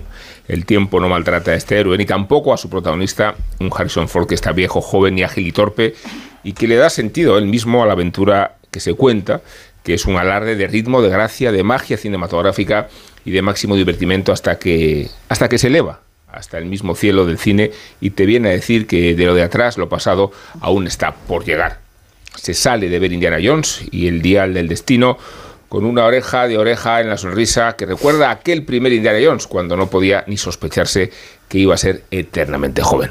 Lo primero que nos muestra James Mangold, el digno sucesor de Spielberg en la serie, es un Indiana Jones joven, en plena forma y haciendo lo que sabe hacer con un patio de butacas, ponerlo de puntillas. Como ya nada de lo que ocurra a Indiana Jones puede sorprendente, apenas aceptas enseguida un Harrison Ford también digno en su vejez, en gallumbos y con el bate de béisbol de Clint Eastwood en Gran Torino para enfrentarse a ese liquidillo marrón y tan cantable de los tiempos cambian y una juventud que se ríe. ¿De qué? Eso digo que cuenta Oti Rodríguez Marchante y Carlos Boyero titula su crónica en El País diciendo que Indy se merecía una despedida mejor. Suscribe Boyero que pasan los años y nos reencontramos con el antiguo héroe a punto de jubilación académica y un estado anímico cercano a la desolación. Su esposa se largó, la nevera está casi vacía, la colada tendida en la terraza, el café del desayuno va acompañado de un chorro de alcohol, le urge acabar la clase y el homenaje que le dan sus compañeros para trasjear whiskies mañaneros en un bar. El retrato de la vejez y la decadencia de alguien al que siempre imaginamos como eternamente joven e invulnerable provoca tristeza y ternura todo ello es provisional porque sabemos que la aventura y la épica le siguen necesitando. Y llegará el retorno a la acción para salvar el mundo en compañía de su ahijada, señora que no me resulta nada atractiva, y de un chaval tangerino al que no le pillo la mínima gracia. Y ocurren en ese tramo persecuciones y peleas ya vistas muchas veces, el desarrollo de un guion tirando a rutinario, demasiado previsible. En la parte final remonta, se les ha ocurrido que Indiana Jones y sus amigos pueden viajar en el tiempo. Esto le encanta a Willy, ya sé por qué le gusta la película a Willy. para salvar a la humanidad eh, de los diabólicos planes que ha urdido un científico nazi que fue contratado posteriormente por la NASA. La historia se anima con el tiempo del sombrero y el látigo, conociendo al genial matemático Arquímedes, que al parecer lo inventó todo hace infinitos años y siglos en la asediada ciudad de Siracusa. Eh, digo que son dos formas de ver la mm. película. Eh, en la primera yo reconozco plenamente a Guillermo Altares. Sí, por eso te iba a decir que qué duro se le tiene que hacer a Guillermo Altares condescender con ABC y, renegar del país. bueno, Guillermo, que tú eres no, Muchas veces estoy de acuerdo con, con, con Noti. O sea, digamos, hay eh, hay un, eh, leí también la crítica de New York Times y decía una cosa que es verdad que, puede resumir un poco este indie, que es el primer Indiana Jones intenta dialogar y transformar las viejas películas de aventuras. De hecho, la inspiración para Indiana Jones es Humphrey Bogart en el tesoro, del tesoro de la, de la Sierra, Madre. Y este Indiana Jones dialoga con Indiana Jones y refleja mucho gran parte de los defectos del, del, cine contemporáneo, que es eh, una cosa que, que, digo todo el rato, que es que son pelis que ya has visto. ¿Te gustan? Pero sales diciendo, ya, ya, ya la he visto. Y eso fue la primera sensación que tuve en, en, en, este Indiana Jones. Es decir, me ha encantado, me lo he pasado muy bien, la volvería a ver, me ha parecido muy divertida, tiene cosas que yo creo que Carlos contaba más de lo que tenía que contar, tiene una gran fiesta, falla final muy, muy divertida, pero sí te quedas con la sensación de que siempre pisa terreno seguro. O sea, que, que, Indiana, o sea, ese cine que reinventa el cine en los años 70 y 80, desde eh, Tiburón, eh, La Guerra de las Galaxias, Indiana Jones, ET, no sé qué, no pisaba terreno seguro. O sea, en cierta medida se tiraban al vacío, se metían en una cueva a recoger un tesoro sin saber si lo iban a encontrar o no. Y aquí en todo momento sientes que pisa terreno seguro, con escenas muy espectaculares. Y luego, claro, cuando uno mira, por ejemplo, dices, mm, ¿cuál es seguramente la mejor entrega de la saga de, Indiana Jones?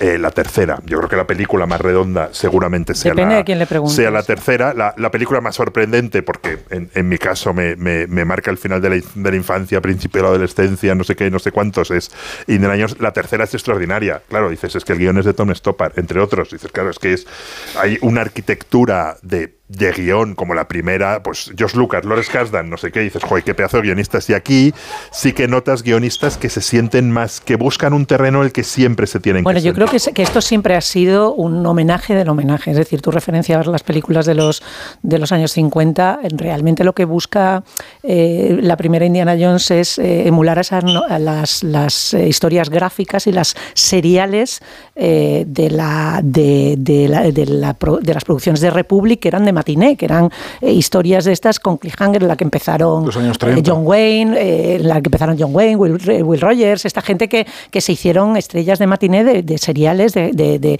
que luego se convierten a partir de los 50 y 60, y aquí es donde entran, digamos, la segunda parte de Indiana Jones, en la parte del sci-fi, de, los viajes en el tiempo, unido con la amenaza roja y todo lo demás. James Mangold, a mí la, película me ha, entusiasmado, pero me ha parecido divertidísima en ese eh, digamos, esa recuperación además que él hace, no solamente de mirar a Indy, como tú decías, sino de incorporar sus propias referencias.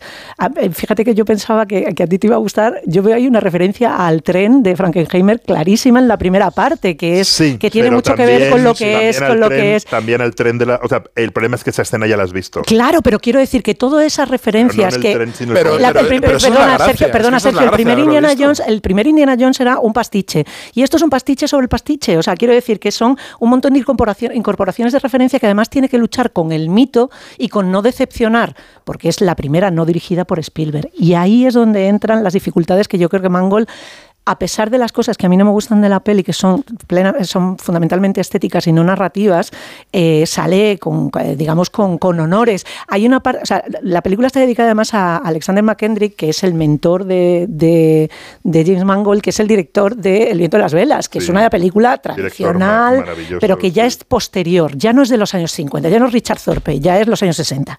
O sea, ya es otro tipo de cine. Y en, ese matiz... Tiene aventuras más cínico. El eso de las velas es, un cine de aventuras bastante y este indie es un indie que tú, eh, vamos, decías tú crepuscular, pero sí que tiene que ver. que la tiene Mangold y acabo de caer, claro, la para mí la película que más me ha gustado de Mangold era la de la última de Lobezno, Logan. y bueno, y, Le Mans 66 es un peliculón. Es, ¿eh? es, un héroe, de nuevo, es un héroe crepuscular, cansado, no sé qué, que va perdiendo sus poderes. Mangold es un narrador que tiene un pulso magnífico. A mí el guion me parece que es divertidísimo y que está muy a la altura de lo que se, de lo que se ofrecía, esa idea entre el dinero y la aventura, porque siempre tradicionalmente los malos eran los mercaderes, si os acordáis, el, el Belloc del principio de la primera era un tío que no era un... los fanáticos siempre estaban desdibujados y aquí han dicho a más a más.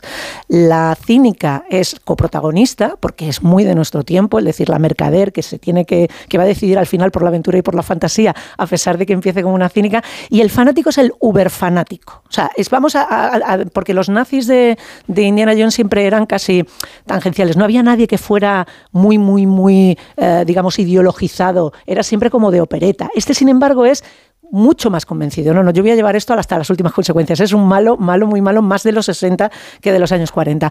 En ese sentido, a mí me parece que es una película extraordinaria. Lo único que yo no consigo entrar, pero tiene que ver con una sensibilidad estética y con crecer con determinado tipo de cine, es la parte de ordenador, que en las tres, en las cuatro primeras, incluso en la de la calavera de cristal, Spielberg no utiliza o reduce al mínimo lo que son los efectos digitales, que aquí eh, hay unas panorámicas que son claramente de ordenador y claramente de, del Señor de los Anillos, y que a mí es una cosa que, me, que es una estética que no me, con la que no me siento demasiado en sintonía, y luego la parte del rejuvenecimiento digital, que por mucho que vosotros digáis que está muy convencido, ah, yo, tengo muy vista ¿eh? a Harrison Ford con 35 años y no era esa persona. crees que no está conseguido? No, a mí no me gusta, me parece acartonado. Y luego la parte de más 300, que también es una manera de dirigir que a mí me, saca. Si vosotros veis la parte que tiene más que ver con eso, con novela gráfica, con composición eh, de plano de las, eh, las de Spielberg, son más una, una, una, novela ilustrada de los años 30, no es tanto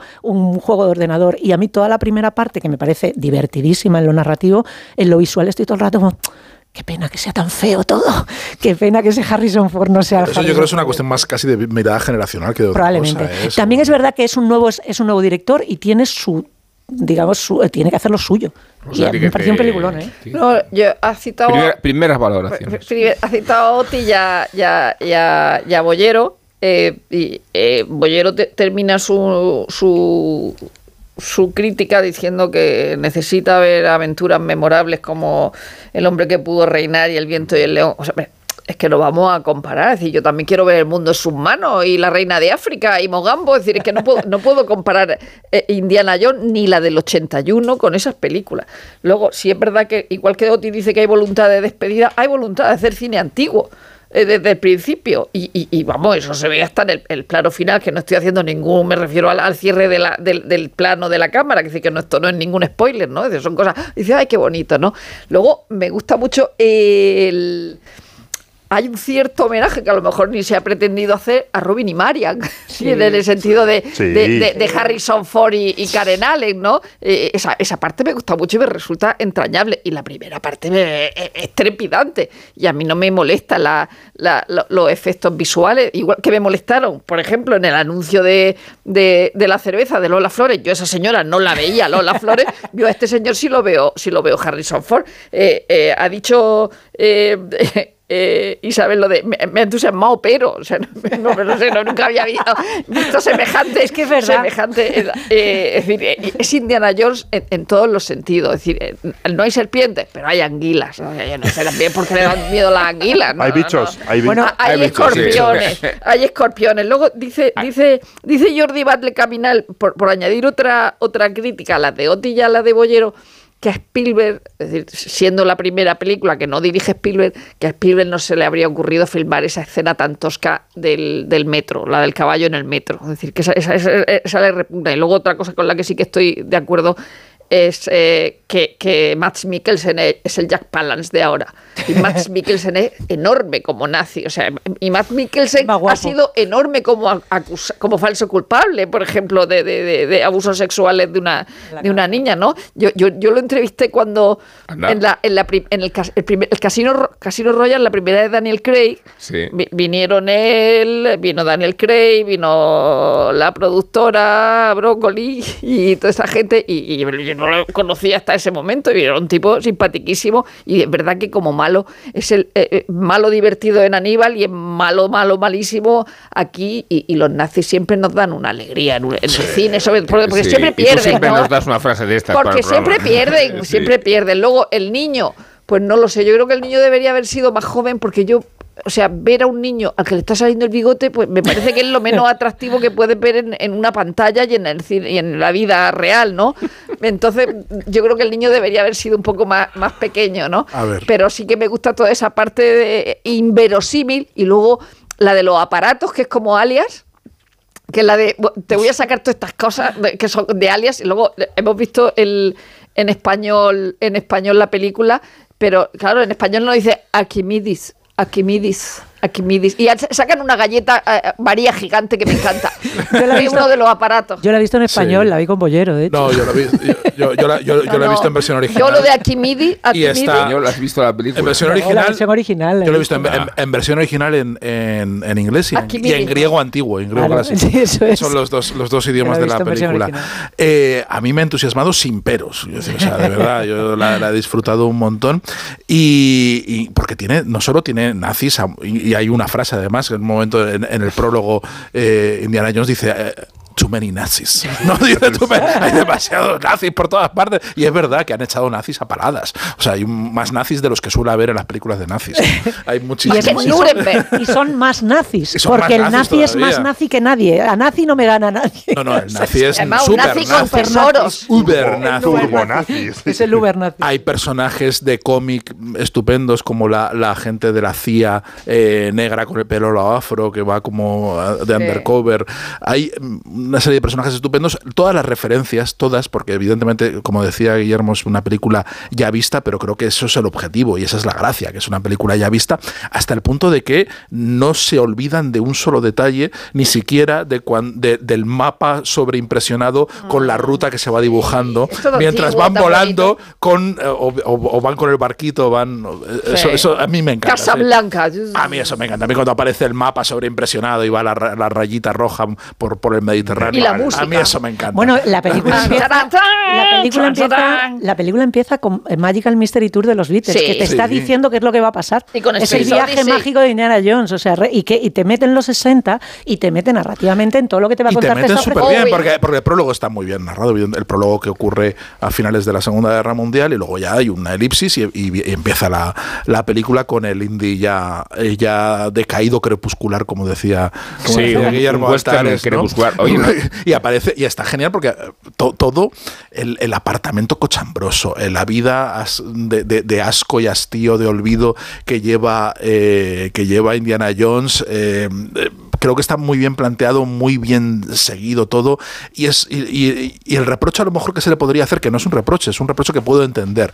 Y es que es, evidentemente es una película nostálgica, es una película para. Pero todas lo son. Que es pero, que pero, pero, esta es que esta, esta necesariamente. Es nostálgica de sí misma. Pero es que esta es nostálgica de sí misma. Es autorreferencia. Claro, pero, que esto, esto, no puede ser otra forma. Pero un espectador que la vea por primera vez no va a entenderla en su dimensión. Perfectamente. Perfectamente, pero, pero me, resulta muy difícil entender, ver a un espectador que no conozca el universo de Indiana Jones y que se acerque a esto. Acuérdate cuando estrenaron cuando estrenaron los eh, Flintstone, o sea que, que, que, Chiquito de la Calzada decía Fistro por de Flintstone, cuando estrenaron los Picapiedras. Fistro, viene de los Picapiedras. de, ah, Flintstones. Entonces, cuando estrenan la película y cuando tú vas al cine y lo primero que suena es la música de los Picapiedras, es decir, esa emoción no existe si tú no has visto los picapiedras de pequeño. Es decir, te puede gustar la película, pero no, eh, entonces esa parte. Si ves la tercera parte, la cuarta parte, la Guerras Galaxias, y no has visto las anteriores. Claro, no, pero solo escuchar la música de.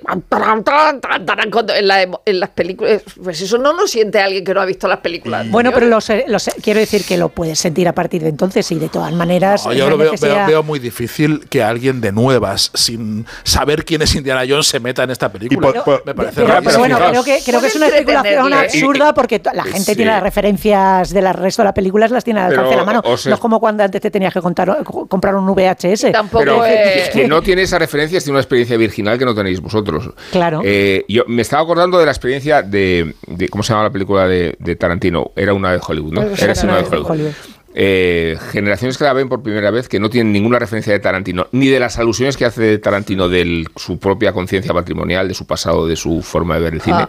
la disfrutan desde una perspectiva insólita para quien tiene todo ese bagaje. yo estoy convencida. estamos hablando de un universo mucho Yo estoy convencida de que ¿eh? había un grupo de culturetas en el año 81 cuando se estrenó En Busca del Arca Perdida que estaban diciendo: Yo es que creo que hay jóvenes que no pueden entender esto sin haber visto las minas del Rey Salomón. Es que si no has visto las minas del Rey no estoy hablando de entender. A que tenéis perfecta conciencia que esto le gusta a la audiencia. ¿A que, a que tenéis perfecta conciencia del cine y el eh, eh, donde visteis eh, la, primera idea? Uno, que, uno que cerró cine para, No, no. Yo para Fox también. Cine para Fox. No, porque era muy chica. Cine para Fox. no me acuerdo. Y el vecino de arriba. yo que he visto esta en el Palafox. El vecino de arriba bajó y dijo: Tengo entradas para Indiana Jones. Porque entonces era muy.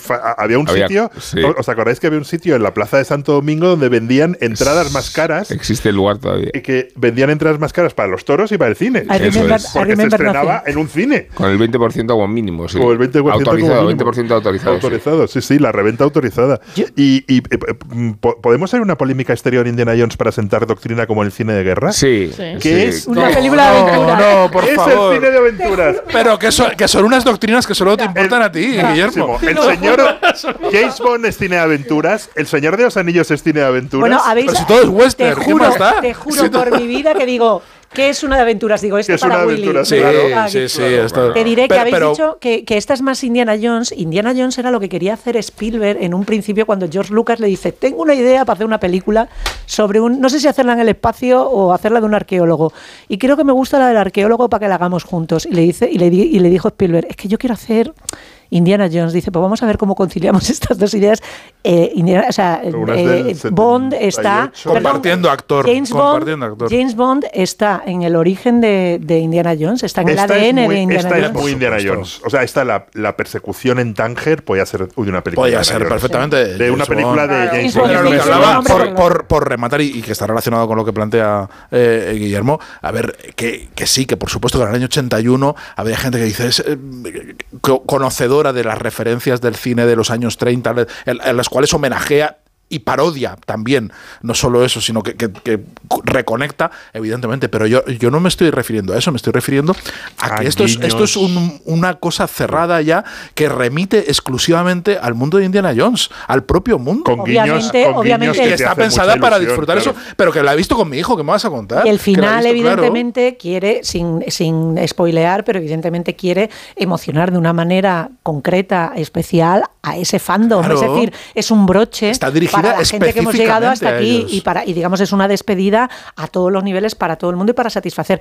Pero es verdad que Indiana Jones se lleva despidiendo muchas veces. Pero esto es una despedida, despedida. Esto es una despedida, despedida, pero también porque es, eh, y, creo que está perfectamente conciliada con el resto y que recoge perfectamente la, herencia, pero es la una visión externa de una creación muy concreta. Yo solo digo por añadir una nueva crítica a, las de Oti, Boyero y demás, y las que ha citado Rosa, es eh, mi hijo de, 10 años, que al terminar la película arrancó un aplauso entusiasmado, él solo, y, y, arrastró a toda la sala en un aplauso, ¿no? Tremendo. que, que, que el mismo tu hijo es muy de aplaudir. Él es muy de aplaudir, pero le salió de dentro. o sea, realmente estaba muy metido dentro de la película y le salió de pero dentro. La, pero, la, pero el entusiasmo que provocan las películas de Indiana Jones, eh, incluso la cuarta, que creo que todos coincidiremos en que es la, peor y la menos efectiva, son todas así. Pero incluso la segunda, que es la más negra.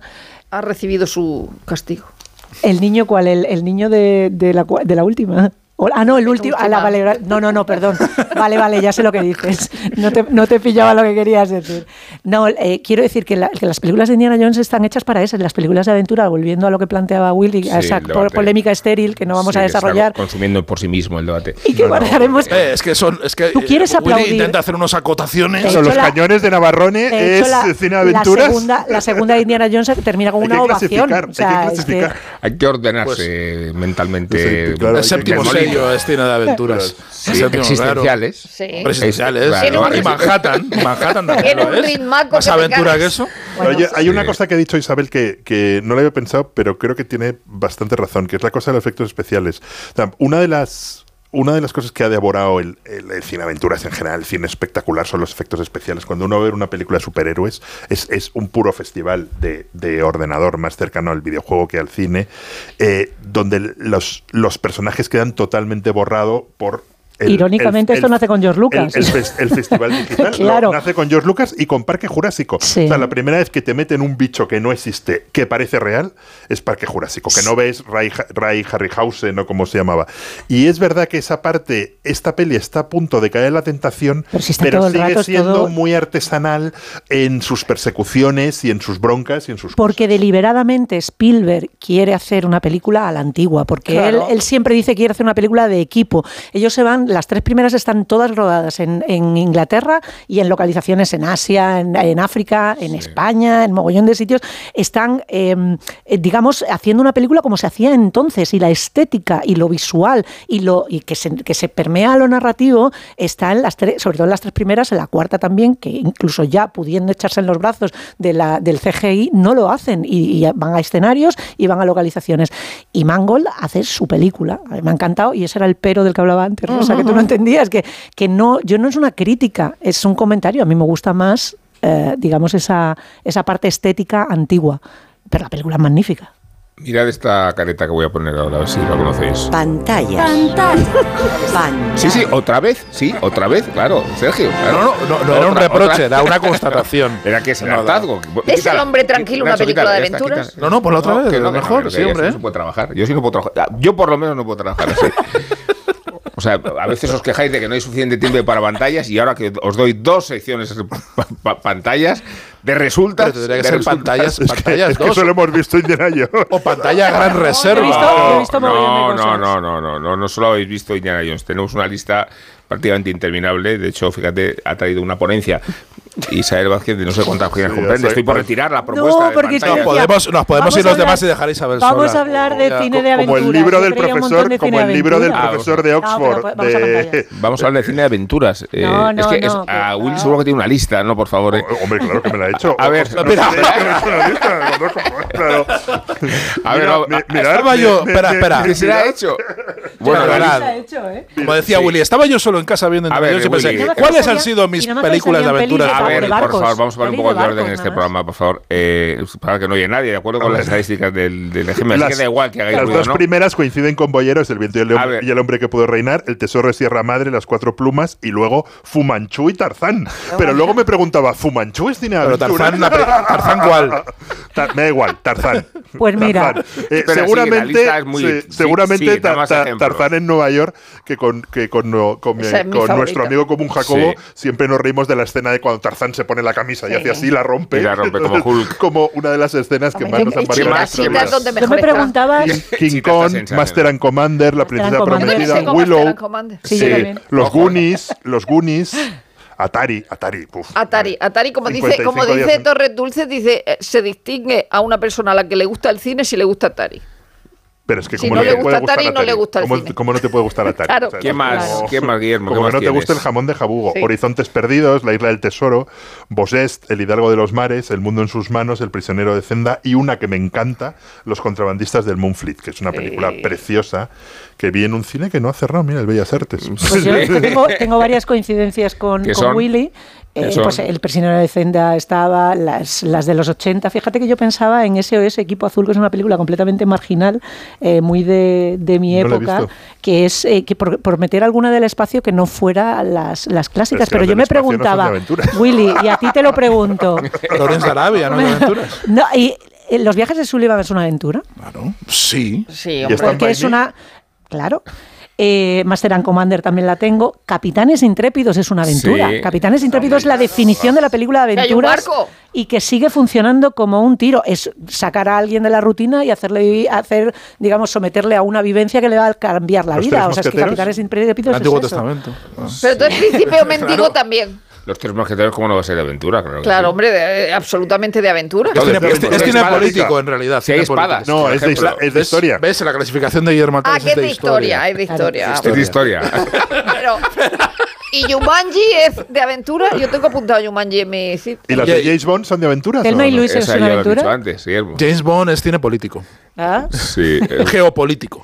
Yo tengo. Robin, de, Robin de los Bosques, por supuesto, la de sí. 1938. Tengo Master and Commander. Es tengo cuando, and Commander. Cuaja cuaja, la... sí. cuando ruge la marabunta. Lorenz de Arabia, la reina de África, Mogambo, Benur, Mad Max en toda su. Mad Max, muy bien. ¿Eh? Mad Max, eh, muy bien. Tras el corazón verde. Ay, era preciosa, esa era muy divertida. De oh, hecho, oh, Centauros del Desierto pero también. Pero Mad Max es de aventuras o es de. Es eh, apocalíptica. Es apocalíptica, ¿verdad? Eso no cuenta.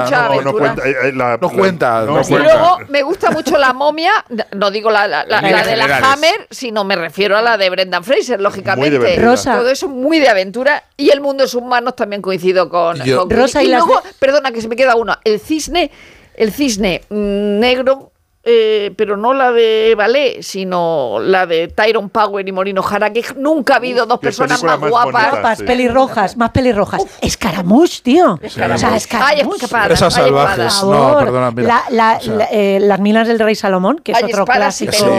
El, a ver, el hombre, que pudo, el hombre que pudo reinar, el hijo de la viuda, así, sin, sin, ningún tipo de dudas, que para mí es, es, es fundamental. ¿Tienes lista también? ¿Eh? ¿Has salido lista?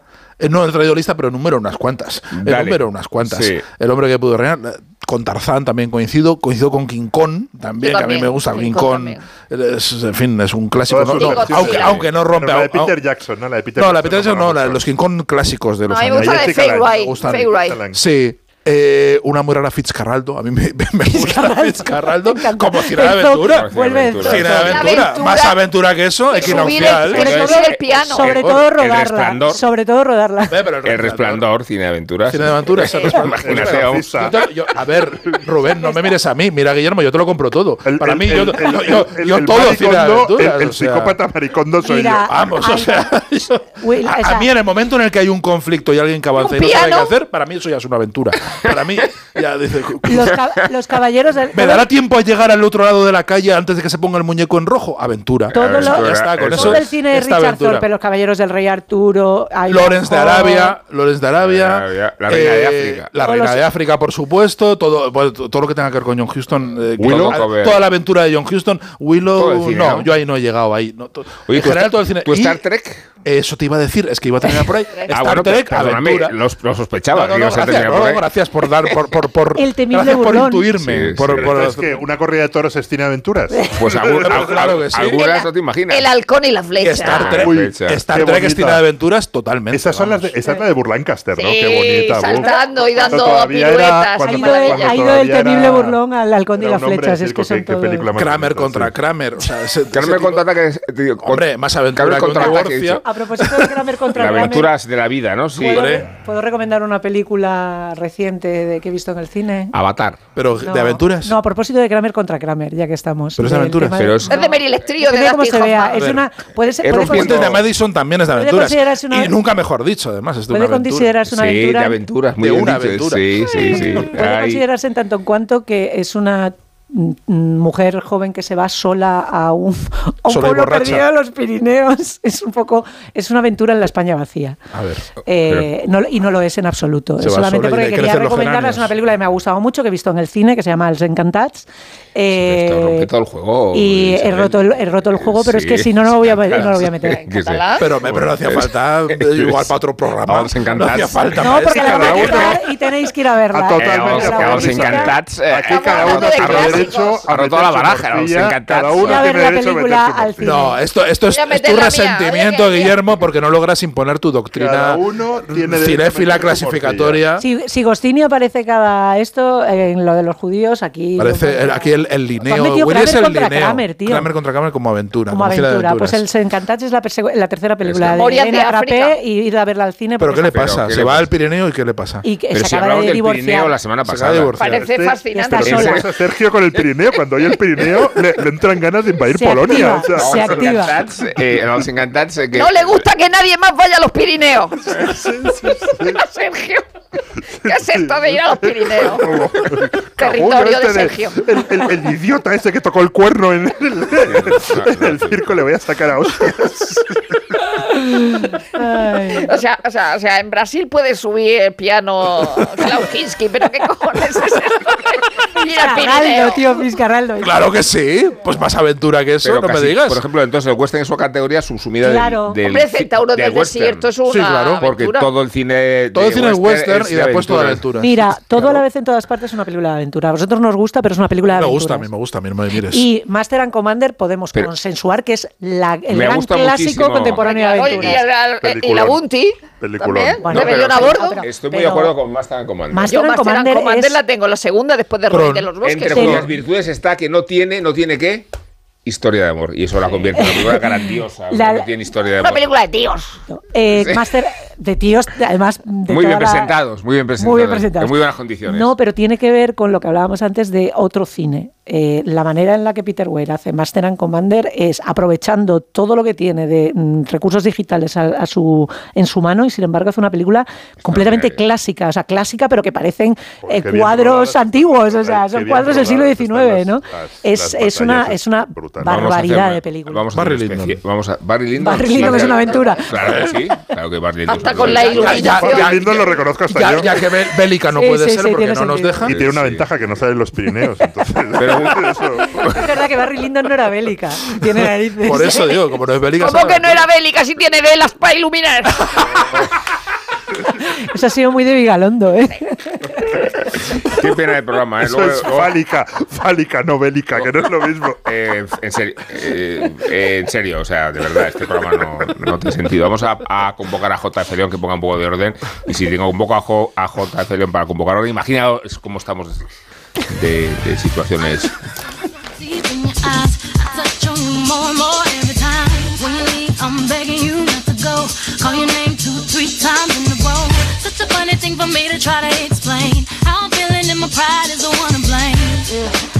Ayer se cumplieron 20 años del número uno que obtuvo Beyoncé con su primer trabajo en solitario. Era su conservación artística, una reválida vital, porque podría haberse convertido en un juguete roto más tras su enorme éxito con Destiny's Child, cuando era prácticamente una quinceañera. El Grammy y los millones vendidos no evitaron que sufriera una fuerte depresión cuando su padre, también manager, provocó la salida del grupo de las dos amigas que le habían acompañado prácticamente desde que era una niña. Le dejaremos las mareantes estadísticas de Beyoncé a Mr. Chip. Yo prefiero centrarme en sus dotes artísticas, las de una mezzosoprano que se mueve con soltura entre el pop y el soul, el RB y el funk, pero con la versatilidad propia de su generación, que ha crecido escuchando hip hop. De hecho, su debut como actriz fue en televisión, con una versión, atención al juego de palabras, hip hopera de Carmen.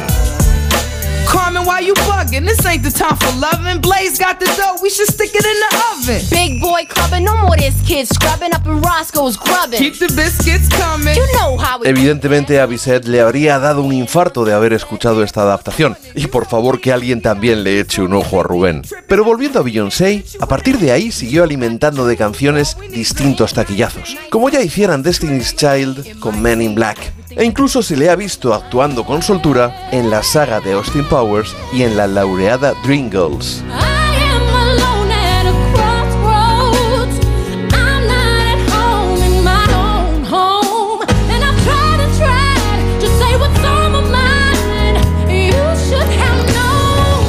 Pese a estar junto a Jamie Foxx, Jennifer Hudson y Eddie Murphy, no consiguieron sacar brillo a esa adaptación libre de la carrera de las Supremes en la Motown.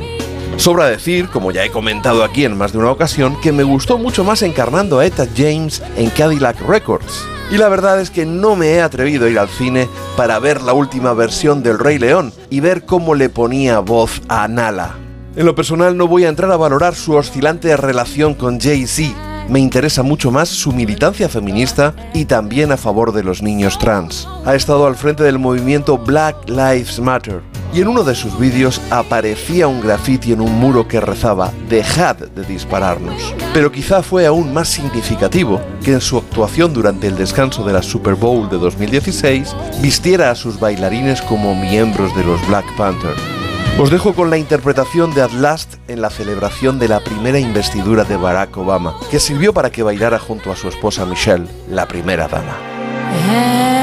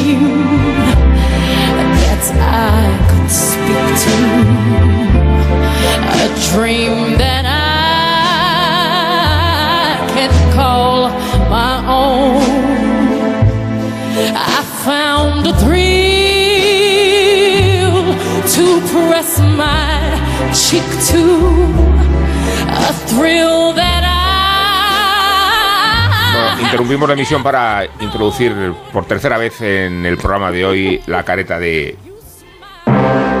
Pantalla. Otra vez, otra vez. Pantalla. Si, si antes no has dejado, vez.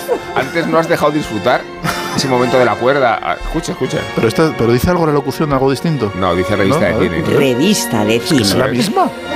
Sí, claro, la careta de pantalla. Tiene claro. que oírse el hombre tranquilo. Venga, vamos a escuchar un poco el hombre tranquilo. Hasta el final. Mira qué bonito es esto. ¿Pero está el bofetón? o- o- ¿Está el portazo? Qué bonito. Y, y vamos a hablar de, de una película. De Pero una hombre, serie. tranquilo. ¿No? ¿Qué? De Pero una película ya tranquilo. hemos hablado. Vamos Ah, a hablar de una serie que se llama Las noches de Tecía y para introducirla vamos a escuchar el trailer que os parece. Mi nombre es Don Anselmo Umpierre. Si ustedes están aquí es porque son perpetradores de hechos que ofenden la sana moral. España no necesita maleantes, vagos, prosenetas ni sodomitas. El trabajo que les espera es duro. Espero que sepan estar a la altura de nuestro sacrificio.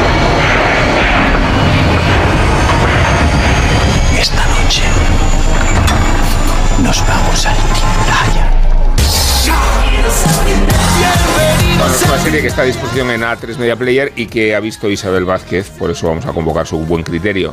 Pues es una historia muy peculiar eh, a propósito del hecho real de campo- del campo de concentración que había en Fuerteventura en los años 60 para eh, recluir y- y- reconvenir a los, a los homosexuales por la ley de, de vagos y maleantes. Se les, eh, se les sometía a trabajos forzados eh, en barracones, con, pues, con abusos y con, y con digamos, una, un sometimiento a unas condiciones eh, vitales tremendas, pues eso lo coge Miguel del Arco y ha creado una serie que crea una realidad alternativa en la cual los, los que están confinados allí en los barracones por las noches se cuentan historias para aliviar el sufrimiento que, que padecen por la, por la mañana y se imagina que se imaginan que eh, participan de una vida en un cabaret. Entonces es, eh, son tres líneas temporales, una en la actualidad, un, un señor mayor que sale del armario ante su familia que estuvo recluido en, en este campo de concentración eh, en Fuerteventura, la línea del cabaret que es una locura con unos números musicales grandiosos, con, con muchísimo un chorreo de, de imaginación y luego la parte de, de los barracones que a mi juicio es la, la que mejor funciona, eh, tiene unos actores que no te lo crees,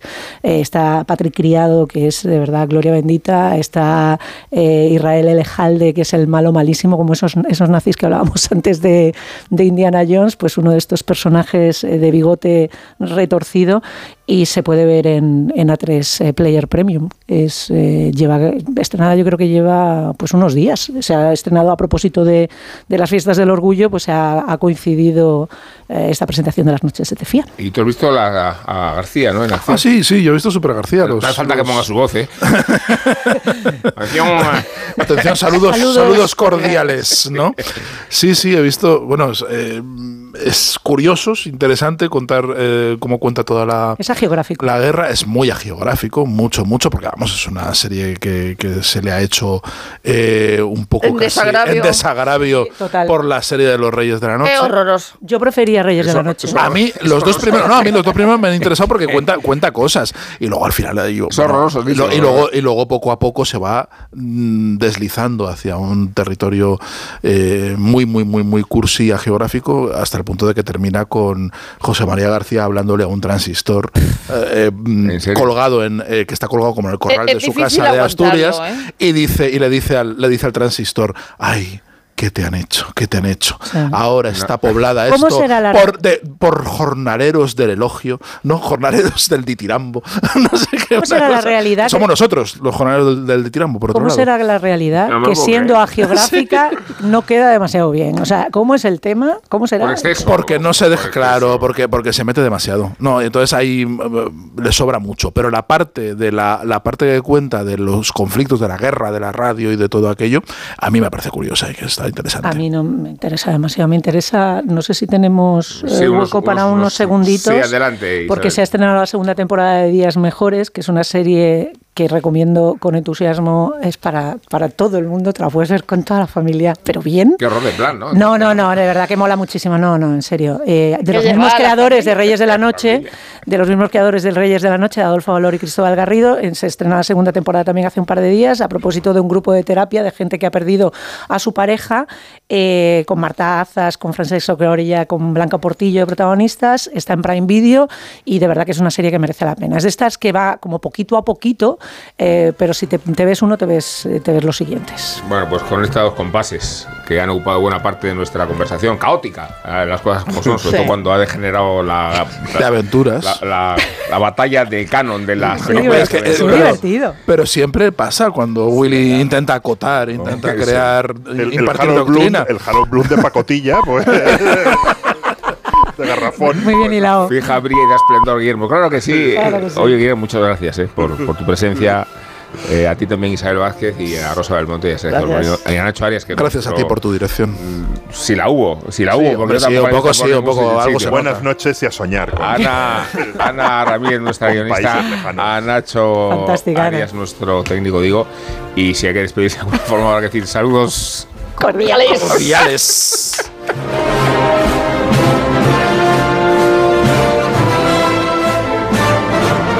Son las 3, en las 2.